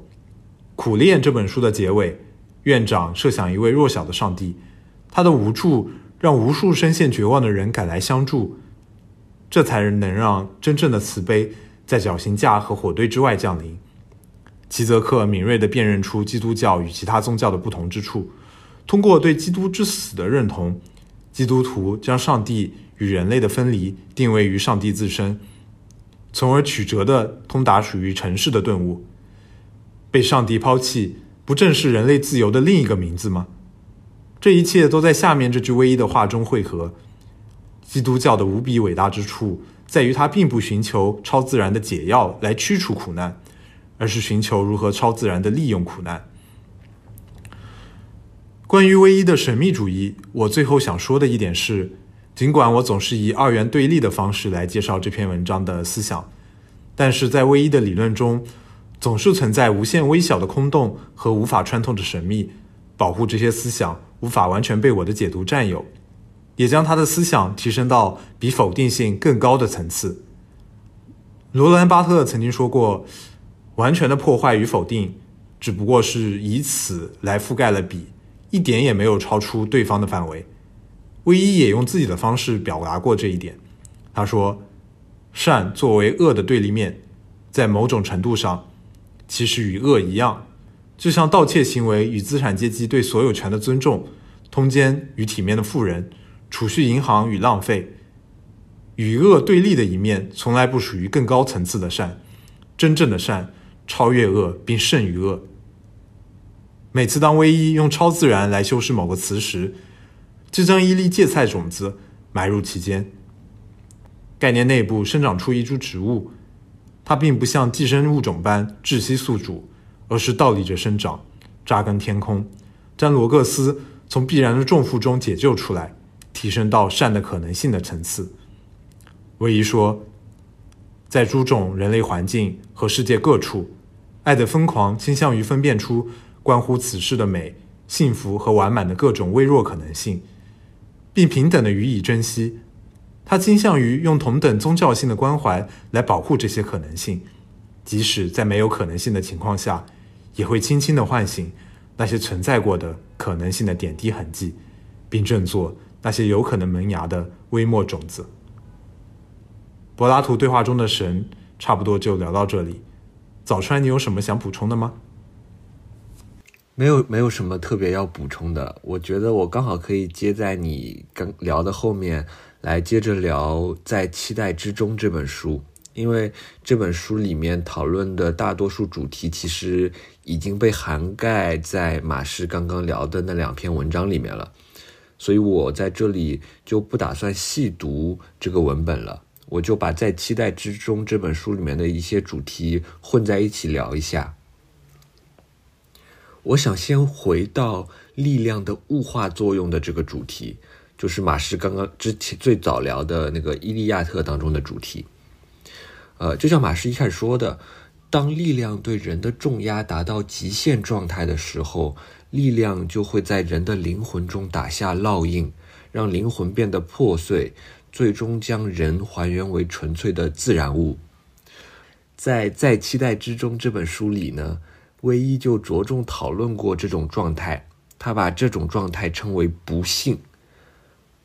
不幸和受苦是不一样的，受苦的人仍然能够抱有某种摆脱痛苦的希望，而且实际上呢，一旦痛苦被治愈，受苦的人也就不再受苦了。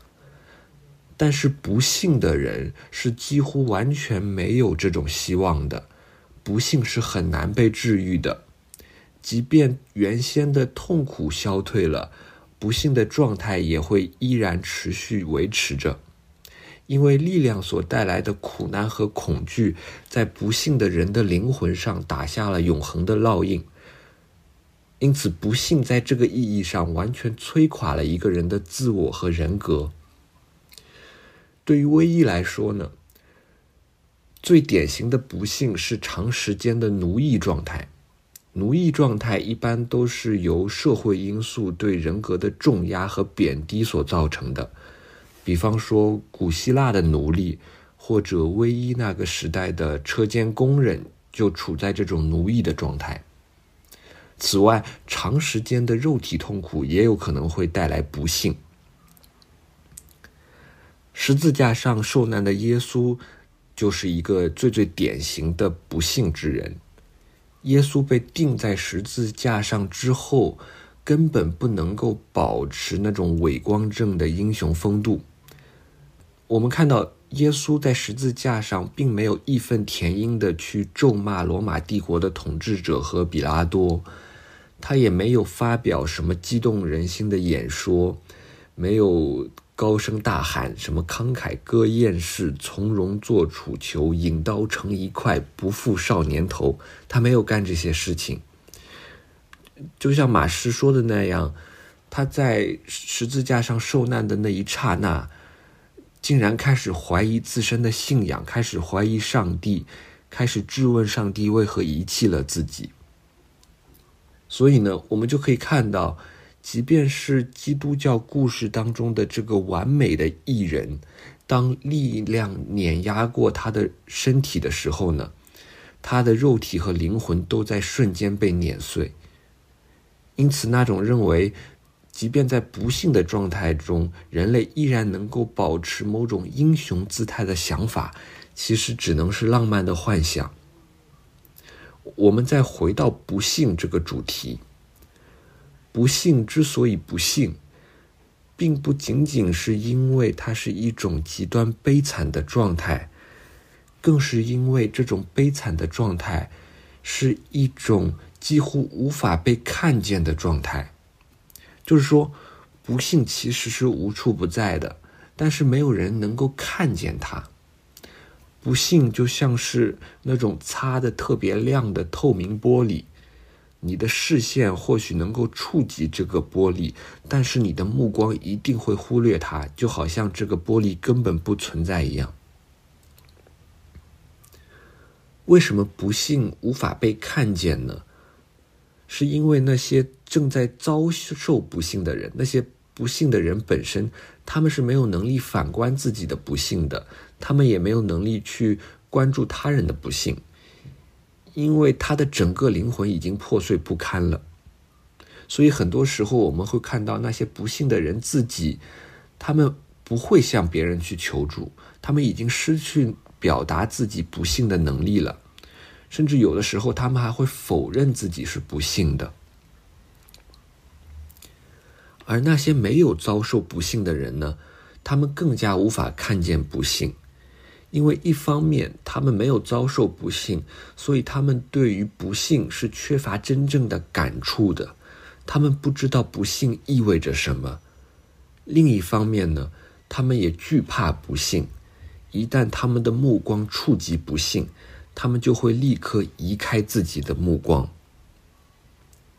其实，这种在不幸面前移开目光的事情，呃，我几乎每天都在做，而且我认为，我们每个人或者我们大部分人都几乎每天都在做。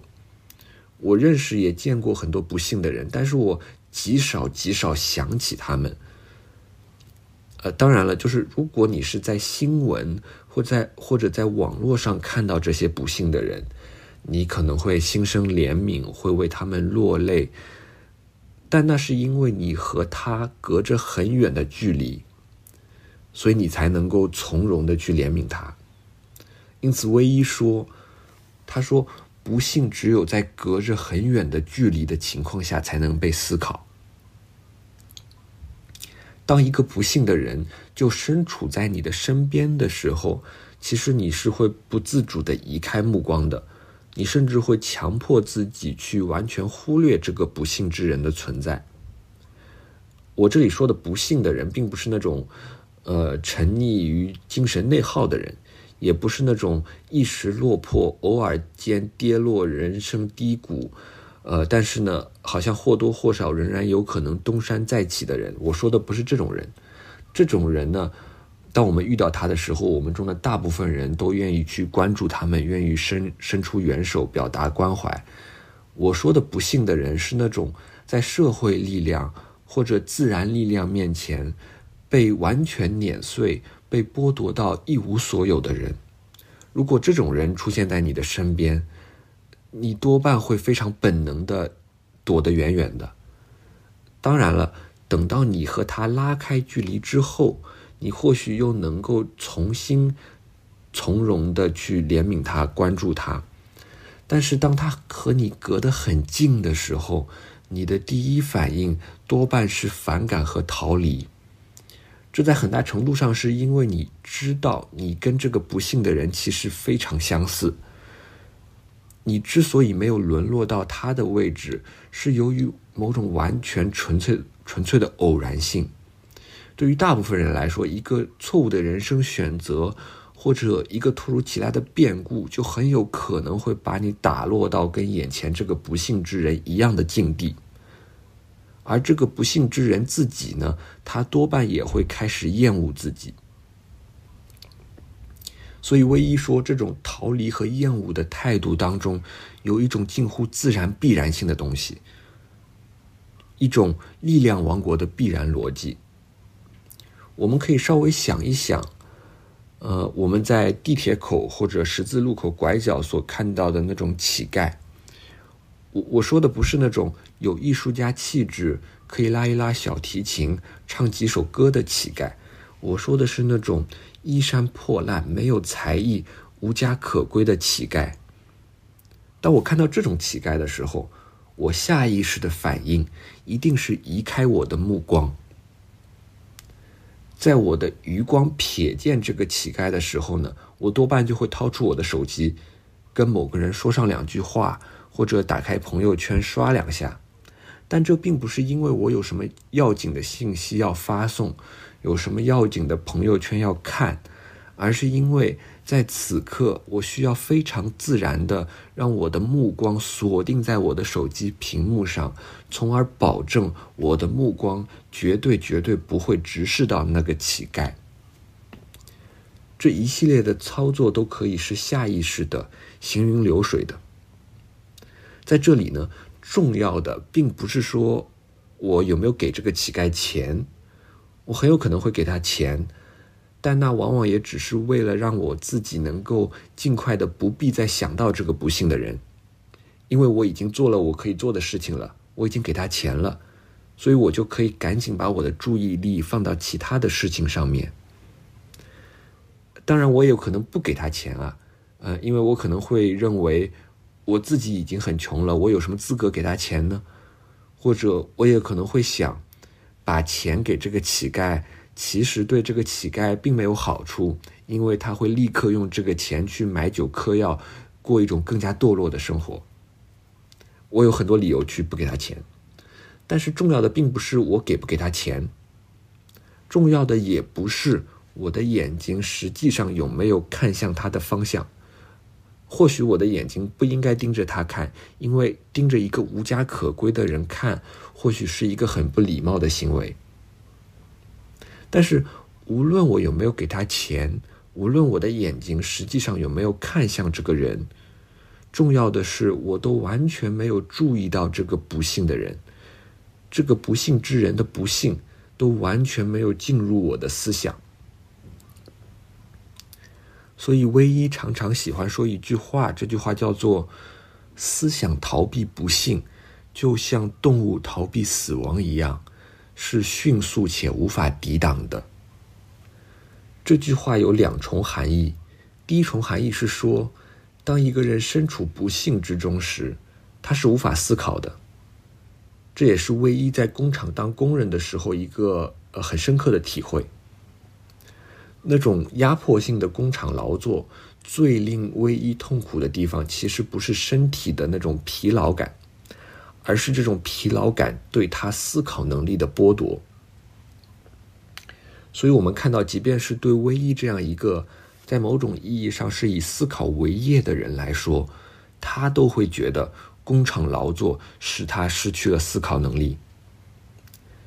所以，思想逃避不幸，就像动物逃避死亡一样，是迅速且无法抵挡的。当然，这句话还有第二重含义，就是不幸是无法被思考的。人们会下意识的将不幸排除在自己的所思所想之外。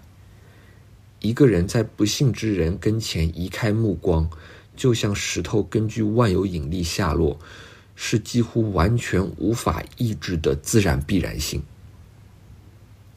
但我们并不是完全无法看见不幸。看见不幸的办法只有一个，就是我们需要注意到不幸的人。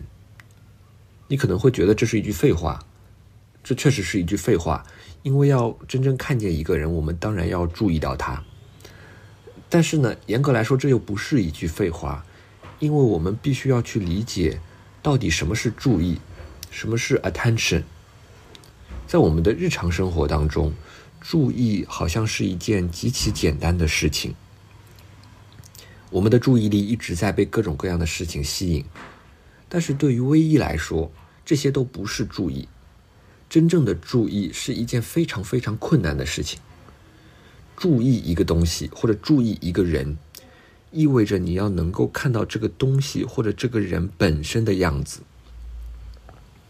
但是呢，只要你还保留着自己的自我，保留着自己的 ego，只要你还从自己的第一人称视角去思考，你就看不到这个东西或者这个人本身的样子，你只能看到你的自我投射在这个东西或者这个人上的各种信念、各种欲望、各种想象，你只能看到自我的某种投射物。所以，唯一认为。要真正看到一个东西或者一个人的真实处境，我们就必须要在某种意义上放弃自我，拆毁自我。他是这样说的：“他说，这目光首先是全神贯注的目光，在目光中，灵魂排除了自己所有的内涵，以在自身中容纳他所注视的那个人和他的实际情况。”只有全神贯注的人才能做到这一点。所以呢，要看到一个人的真实处境，我们就必须要放弃自己的自我，弃绝自己的个体人格性，从而在我们的心灵当中创造出一个空间，让他者按照他本来的样子显现出来，让他者穿透到我们的心灵当中。因此。我觉得现在我们就可以理解马师刚刚所说的，放弃以第一人称的方式进行思考意味着什么。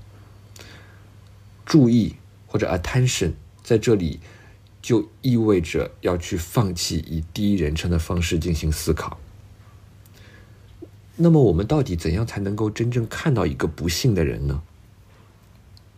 一些理论家会认为，我们在这时候需要搞一种视域融合，需要通过某种无限持续的诠释学进程，将我的视角和那个不幸之人的视角融合起来。又或者呢，我们要搞一种儒家所说的“大其心，则能体天下之物”的这个过程，也就是说，我们要不断扩大我的视角，不断扩大我的第一人称视角，扩大到可以把万事万物都容纳进来。但这两种做法对于威仪来说都是不可取的，为什么呢？首先是因为那个不幸之人自己，他自己是没有视角的。他的自我和人格都已经被他的不幸摧毁了，所以你没有办法跟一个不幸的人进行视域融合。而且呢，只要你是从第一人称的视角去出发，你就一定是你的世界的中心，其他的人或者物，在你的世界当中都只能是一种纯粹的对象。从第一人称视角出发。你是没有办法承认一个不幸之人的真实存在的。要看到他的不幸，唯一的办法就是彻底放弃自我，从而让对方的不幸穿透你的心灵。唯一并没有把这种对于 attention 的理解限定在不幸上面，他实际上认为，要看到任何事情的本来面貌，我们都必须放弃自我，弃绝自我。因此，唯一发展出了一套 看起来非常奇怪的教育理论。呃，在在《期待之中》这本书里面，有一篇非常重要的文章，叫做《关于正确运用学校学习旨在热爱上帝的一些思考》。在这篇文章当中呢，唯一就说，他说，在学校里面学习的唯一目的是培养注意力，而不是取得好成绩或者拿到文凭或者。找到工作，学习的唯一目的就是培养注意力。比方说，学生在学校里面为什么要去做数学题呢？在唯一看来，做数学题并不是为了把这个题目的答案给解出来，去获得一个正确的答案，而是为了在做数学题的过程中培养注意力。因为你在认真做一道数学题的时候，你在某种程度上就忘记了自己，忘记了自己的自我，全神贯注在这个问题本身。因此，数学是一种培养注意力的方法。当然，其他所有学科也都一样。比方说，学生在学校里面练习写作，其实，在唯一看来，也只是为了培养注意力。因此呢，就算你对着一张数学卷子发呆发了两个小时，一道题也没做出来。但只要你在这个过程当中全神贯注了，只要你培养了注意力，那么学习的目的也就完全达到了。或者，比方说，如果你想要写小说，结果呢，你憋了半天一个字也没有憋出来，那也没有关系，因为在此过程中你的注意力得到了培养，那就是学习的唯一目的。所以我们知道，唯一在中学教书的时候。他从来不给学生打分，因为分数衡量的是学生有没有给出一个正确的答案。但是得到正确的答案从来不是学习的目的，学习的目的是培养注意力，但注意力是没有办法打分的，所以唯一从来不打分。呃，当然你可能会觉得这个想法非常奇怪，因为学习的目的难道不是获得知识吗？呃，如果我光有注意力，但是没有知识的话。那我就没有学到任何东西啊。唯一实际上认为呢，注意力是一切有价值的人类活动的基础。没有注意力就没有知识，也没有艺术，也没有道德。因为你要获得知识，你就必须要看到世界本身的真理，要看到世界本身的真实面貌。你要从事艺术活动，你就需要看到一些事情本身的美。你要做一个有道德的人，你就必须要看到一些行为本身的公正或者不公正，需要看到不幸之人的不幸。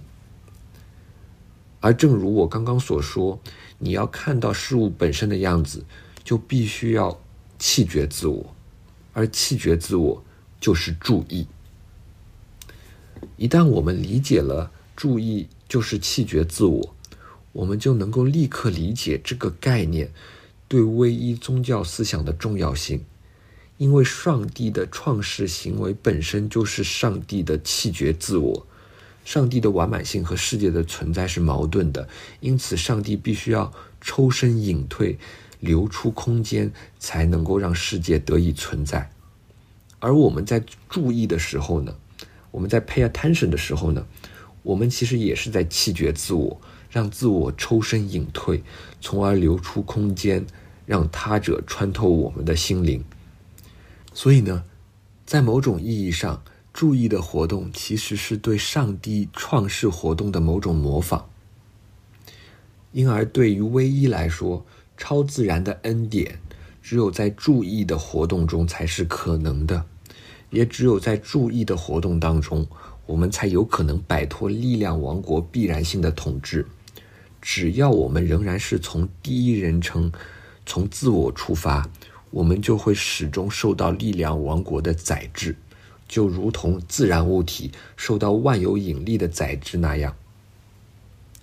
这也进一步把我们带回了不幸这个主题。呃，在唯一有关注意力的讨论当中，我们看到了不幸之人获得救赎的可能性。这个可能性在哪里呢？就在于不幸之人和注意的人一样。他们都没有自我。不幸之人和注意之人的不同之处，只是说，注意的人他自己放弃了自己，而不幸的人他的自我是被力量所剥夺和碾碎的，这是他们的不同之处。但是呢，他们有一个相同之处，就是他们的自我在某种意义上都被拆毁了。所以，正是因为不幸之人的自我已然破碎，这反而使得他更加能够以一种。无我的状态去从事注意的活动，因而不幸的人反而获得了一种摆脱力量王国的可能性。当然，这反过来也说明了注意是一件多么艰难的事情，因为注意要求注意者弃绝自我，处在一种没有自我的状态。在某种意义上呢，这就使得注意和不幸极端类似。这其实让我们可以进一步理解马师前面所说的内容，就是为什么基督的受难既可以是超自然的恩典，也可以是自然的不幸呢？就是因为这两者在某种意义上都意味着自我的消失。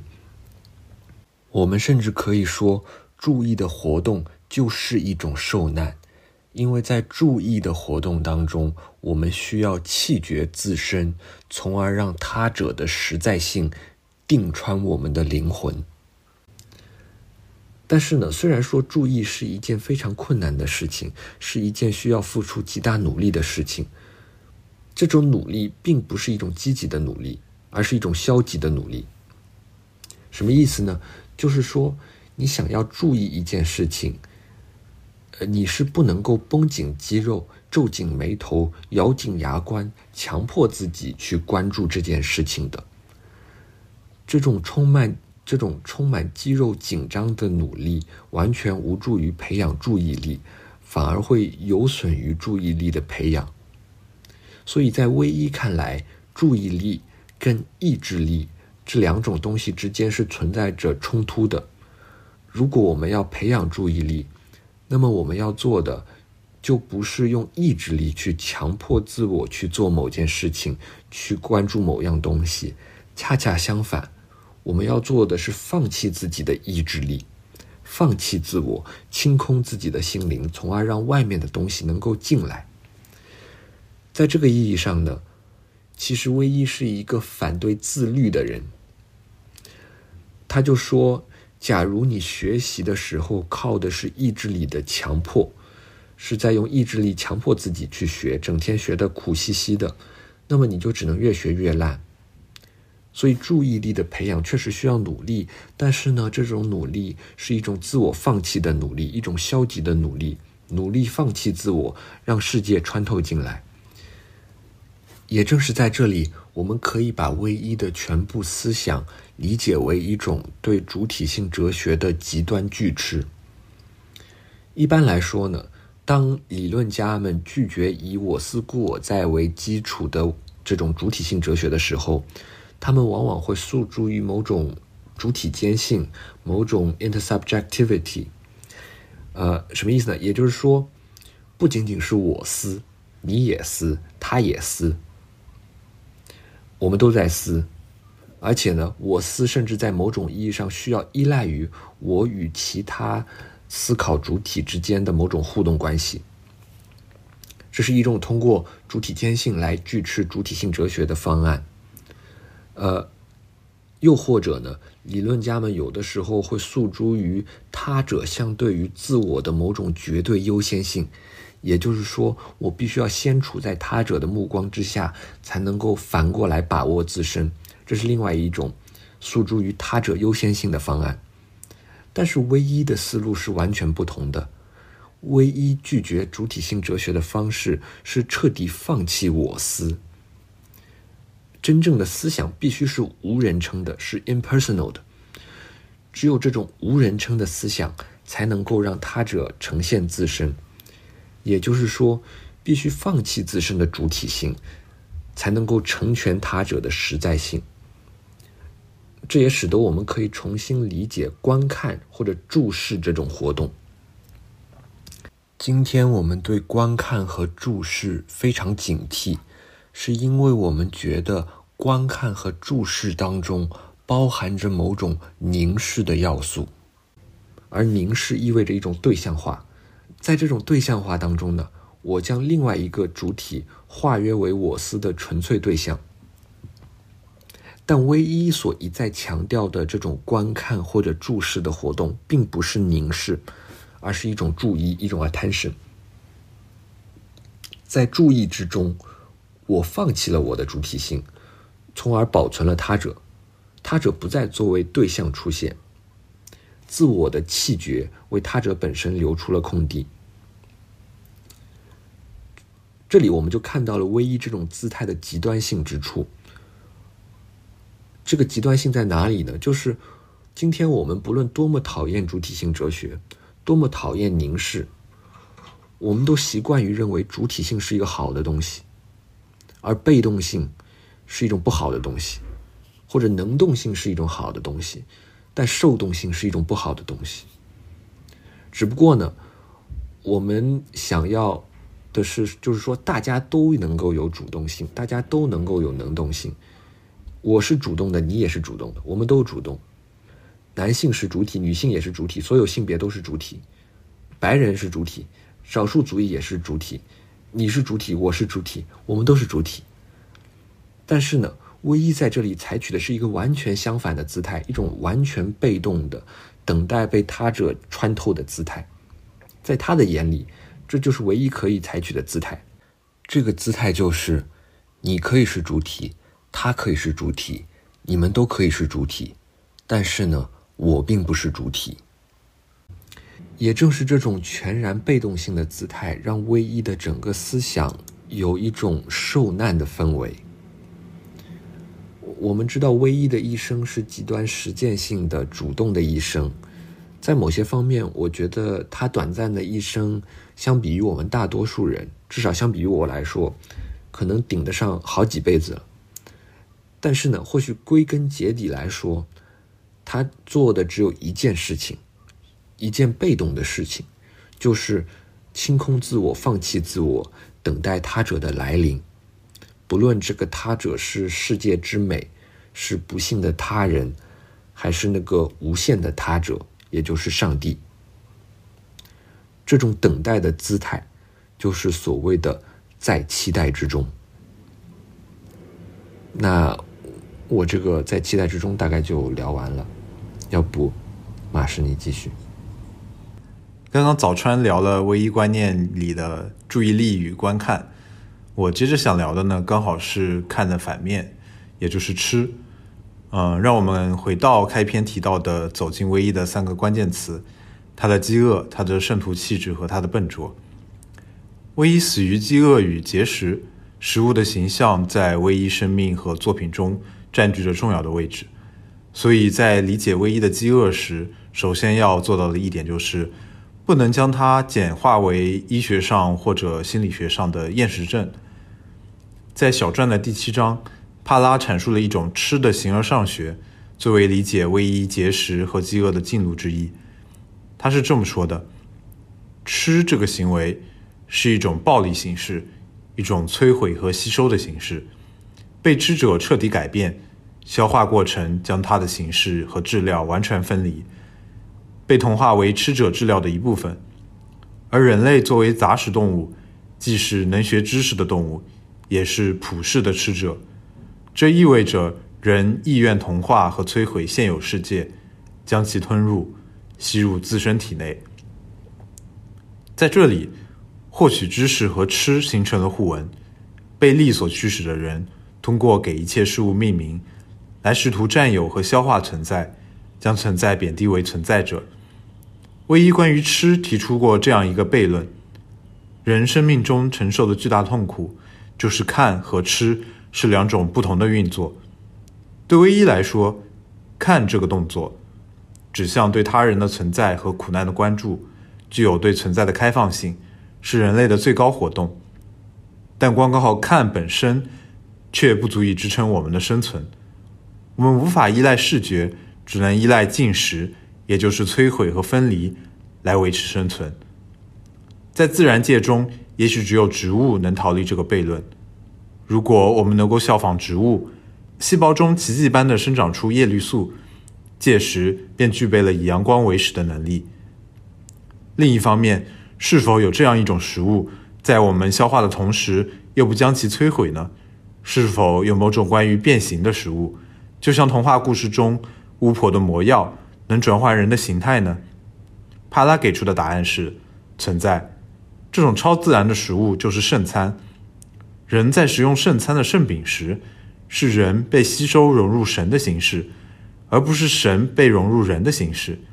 也就是说，并不是上帝顺从我们，而是我们顺从他。圣餐仪式是一种逆向吃法，即在这个必然性的世界中。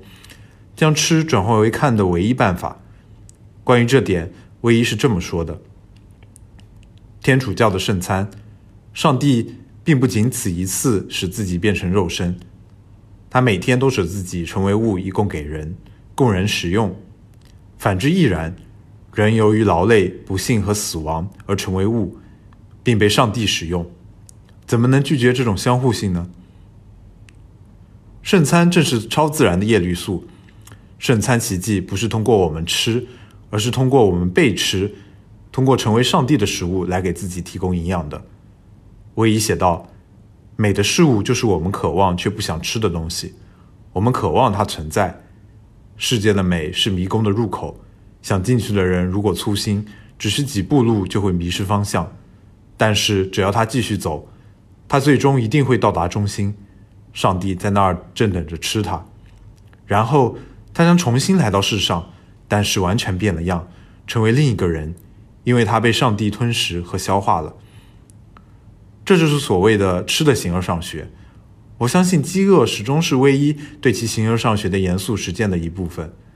另一方面，正如我们所提到的，在唯一还是个孩子的时候，就开始通过不吃食物或者只吃配额的食物来放弃自己身处战线后方的特权，保持饥饿。一直是他为了拒绝与他人苦难分离而在身体上做出的努力，但这两点都不能倒转过来理解。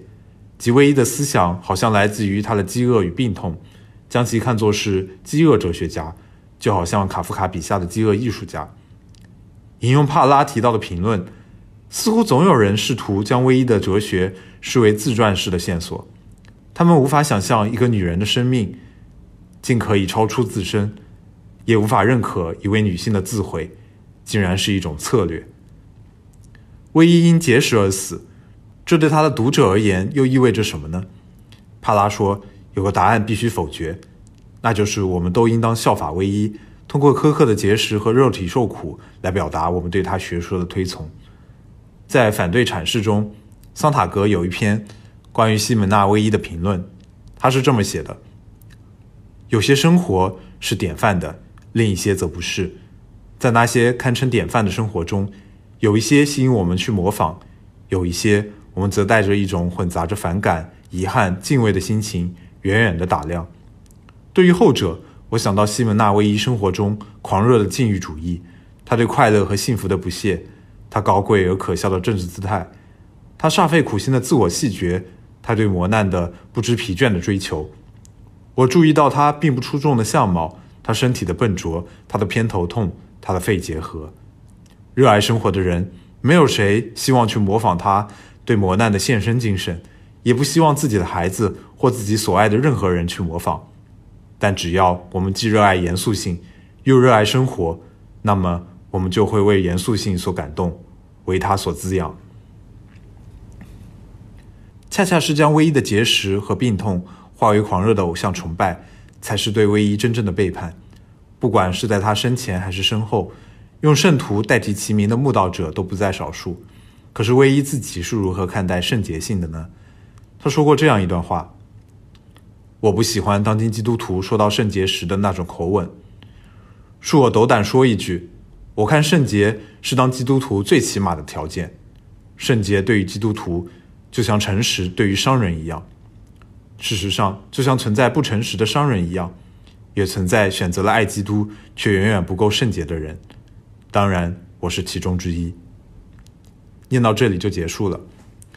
其实，在我看来，英雄主义叙事或者偶像崇拜最糟糕的问题，就是通过划定一小部分打引号的超凡者作为例外，把他们捧上神坛，将本该由自己履行的责任和思考全部推脱到他们身上，然后安居于平凡人的封闭集合当中。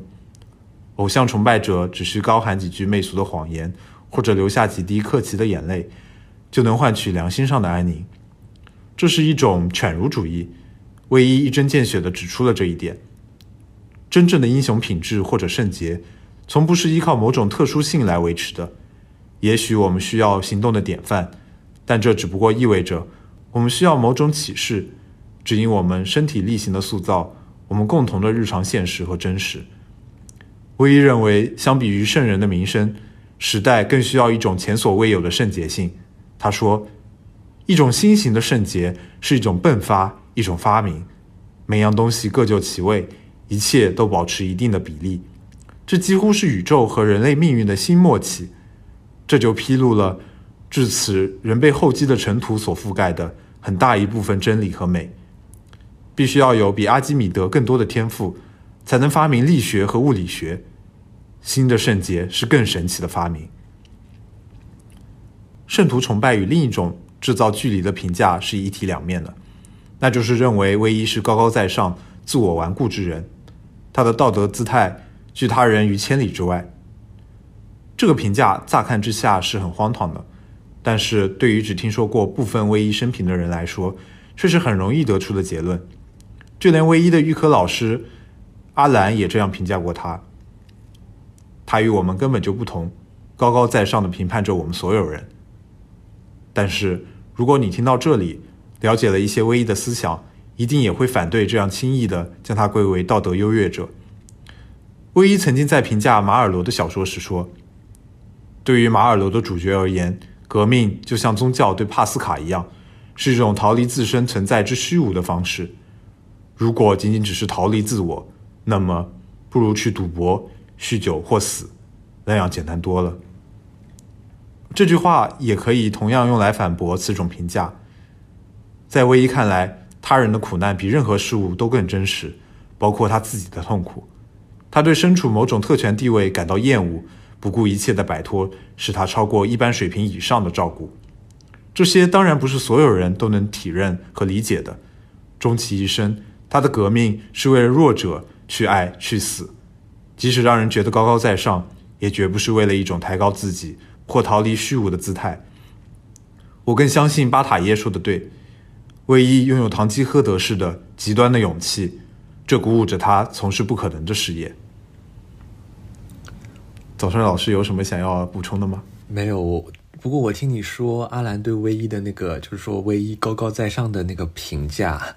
我感觉他可能真的对自己的学生还挺缺乏了解的，呃，因为我认为唯一的他的那种道德动力，在很大很大程度上源其实源自于他对自身很低的评价，就是唯一对于自己的评价是很低的。呃，他始终觉得自己是一个处在隶属等级的人，这在很大程度上是因为唯一本人曾经长时间处在不幸的状态。呃，一方面呢，他就像你说的，他经常呃遭受着剧烈的、持续不断的头痛；另一方面，他也在车间里面当过一年的女工，所以唯一会呃常常跟别人说，他说。他觉得自己的灵魂当中已经被打下了奴隶的烙印，所以恰恰相反，他不，我觉得他不是高高在上的，他反而是低低在下的。呃，当然，这个关于高高在上和低低在下的这个区别，或许还可以带出来一个威伊和尼采的不同之处，就是威伊和尼采都认为基督教在某种意义上是奴隶的宗教。而唯一和尼采的不同之处在于，尼采认为，因为基督教是奴隶的宗教，代表着奴隶的道德，所以呢，你要做超人，就必须要反对基督教，就必须要做一个敌基督者。这个是尼采思想当中非常有冲击力的一面。但是呢，唯一的动人之处也在这里，他也认为基督教是一个奴隶的宗教。但是他说，正是由于基督教是一个奴隶的宗教，所以他才要做一个基督徒。为什么呢？是因为他认为自己恰恰就是一个奴隶。说完了。好，呃，那么我还有一点就是，虽然说威一一生都在以一种令人钦佩的勇气，呃，在行动中不断的践行他的思想，但是我觉得这并不代表他的行动有多么的完美。其实，在我看来，很多时候。他的勇气倒像是一种痴勇，他总是行动的太多，但是这些行动也使他蒙受不幸，最终奴隶般的死去。不过，我仍然觉得自己没有资格对唯一的生平发表什么定论。我反而很喜欢他行动中笨拙的一面。对于渔民和农民来说，唯一是那位古怪的大学生，千方百计地阻碍他们的生产；对于工厂中的同事而言，唯一是个糟糕的计件工。因为笨手笨脚而被反复割伤、烫伤，害得他们的收入也受到了影响。对于战友来说，唯一是个无法胜任军旅生活的人，手中的枪对他们构成的威胁甚至大于战壕对面的敌人。对于家人和爱他的人来说，唯一无数次的让他们心碎和痛苦。他们多么希望唯一在爱别人之前能先照顾好自己。可是，不正是这种笨拙勾勒出了唯一鲜活真实的一面吗？他身体和行动的笨拙固执，与他思想的严谨优美的不成比例，让我们触碰到一位正在处在成长过程中的不完美的凡人。否则的话，西蒙娜可能只是古代圣徒列传中某个已经褪色的人物的名字。我们应该记住，给他起赤色真女外号的，是与他政治倾向不合的校方。他们通过这个方式将唯一标签化和立场化，而私下里。亲昵的唤他为圣西蒙娜的是他的学生。对这位经常毛衣穿反、不穿袜子的老师，他们通过这个方式赞美他的亲切动人。我们又怎敢自顾自的揣测，唯一不曾意识到他给爱他之人所带来的伤害？我丝毫不怀疑这一点，也将这颗善良的心撕得四分五裂。在他寄给佩兰神父的信中，有这样两段话。不管我会发生何事，您不必感到任何不安。倘若您偶尔想到我，那就像想起童年时曾读过的一本书。我愿意在自己所爱的人心中有不占任何位置，以确信不给他们带来任何痛苦。倘若我不动身的话，我永远不可能同您谈这些。我要走了，或多或少想到可能死亡。我觉得我无权不把这些说出来，因为说到底。这一切并不涉及到我，涉及到的只是上帝。我是不足道的。若人们能假定上帝会有错误，我便认为这一切是错误的降临到我身上。但是，也许上帝喜欢使用废料、报废的零件、滞销品。说到底，圣体饼即使已经发霉，经神父祝圣之后，它还是基督的躯体。只不过神父不能拒不接受这一点，而我们则不可以不听命。有时我觉得自己得到如此宽宏大量的待遇，因而我的罪过也许是弥天大罪。这就是我们跟随唯一能走到的最远的地方，但这并非意味着结束，而恰恰只走完了到唯一思想门槛上的这一小段路程。愿有爱指引我们走到更深处。那今天的节目到此就结束了，在节目的最后。我应马师的要求来读一读唯一的一篇小文章，叫做《超自然真实序言》。超自然真实序言。他走进我的房间，说：“不幸的人呐，你一无所知，跟我走吧，我要给你你意想不到的教诲。”我跟着他走。他带我进一座教堂，教堂新而丑陋。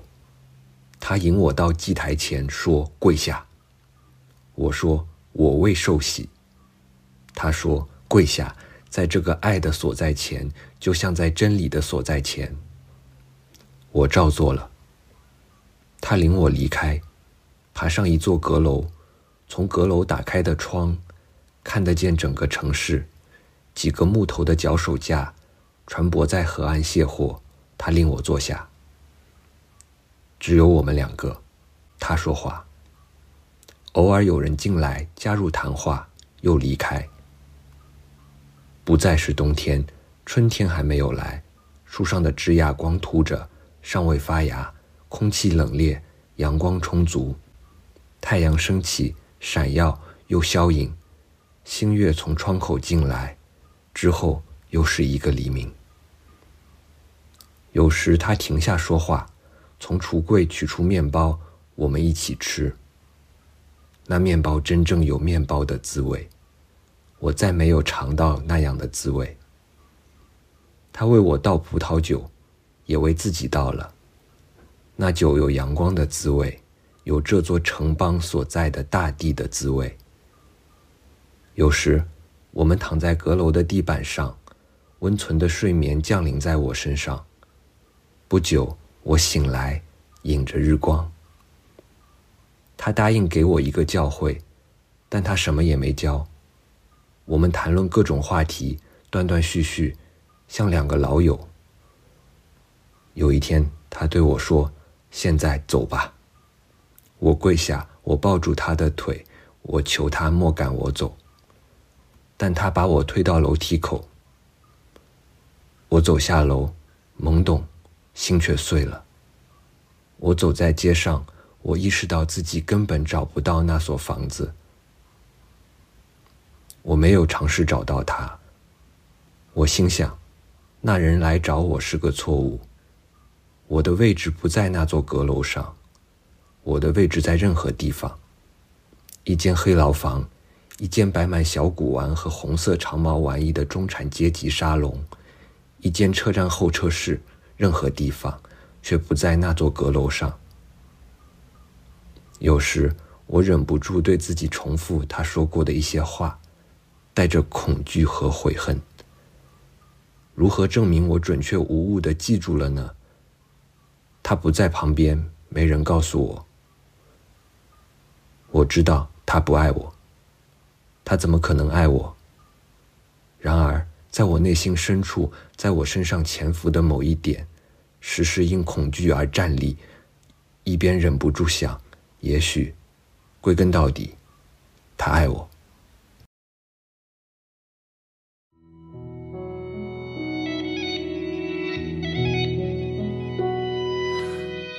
要走，不要走，你别太早走。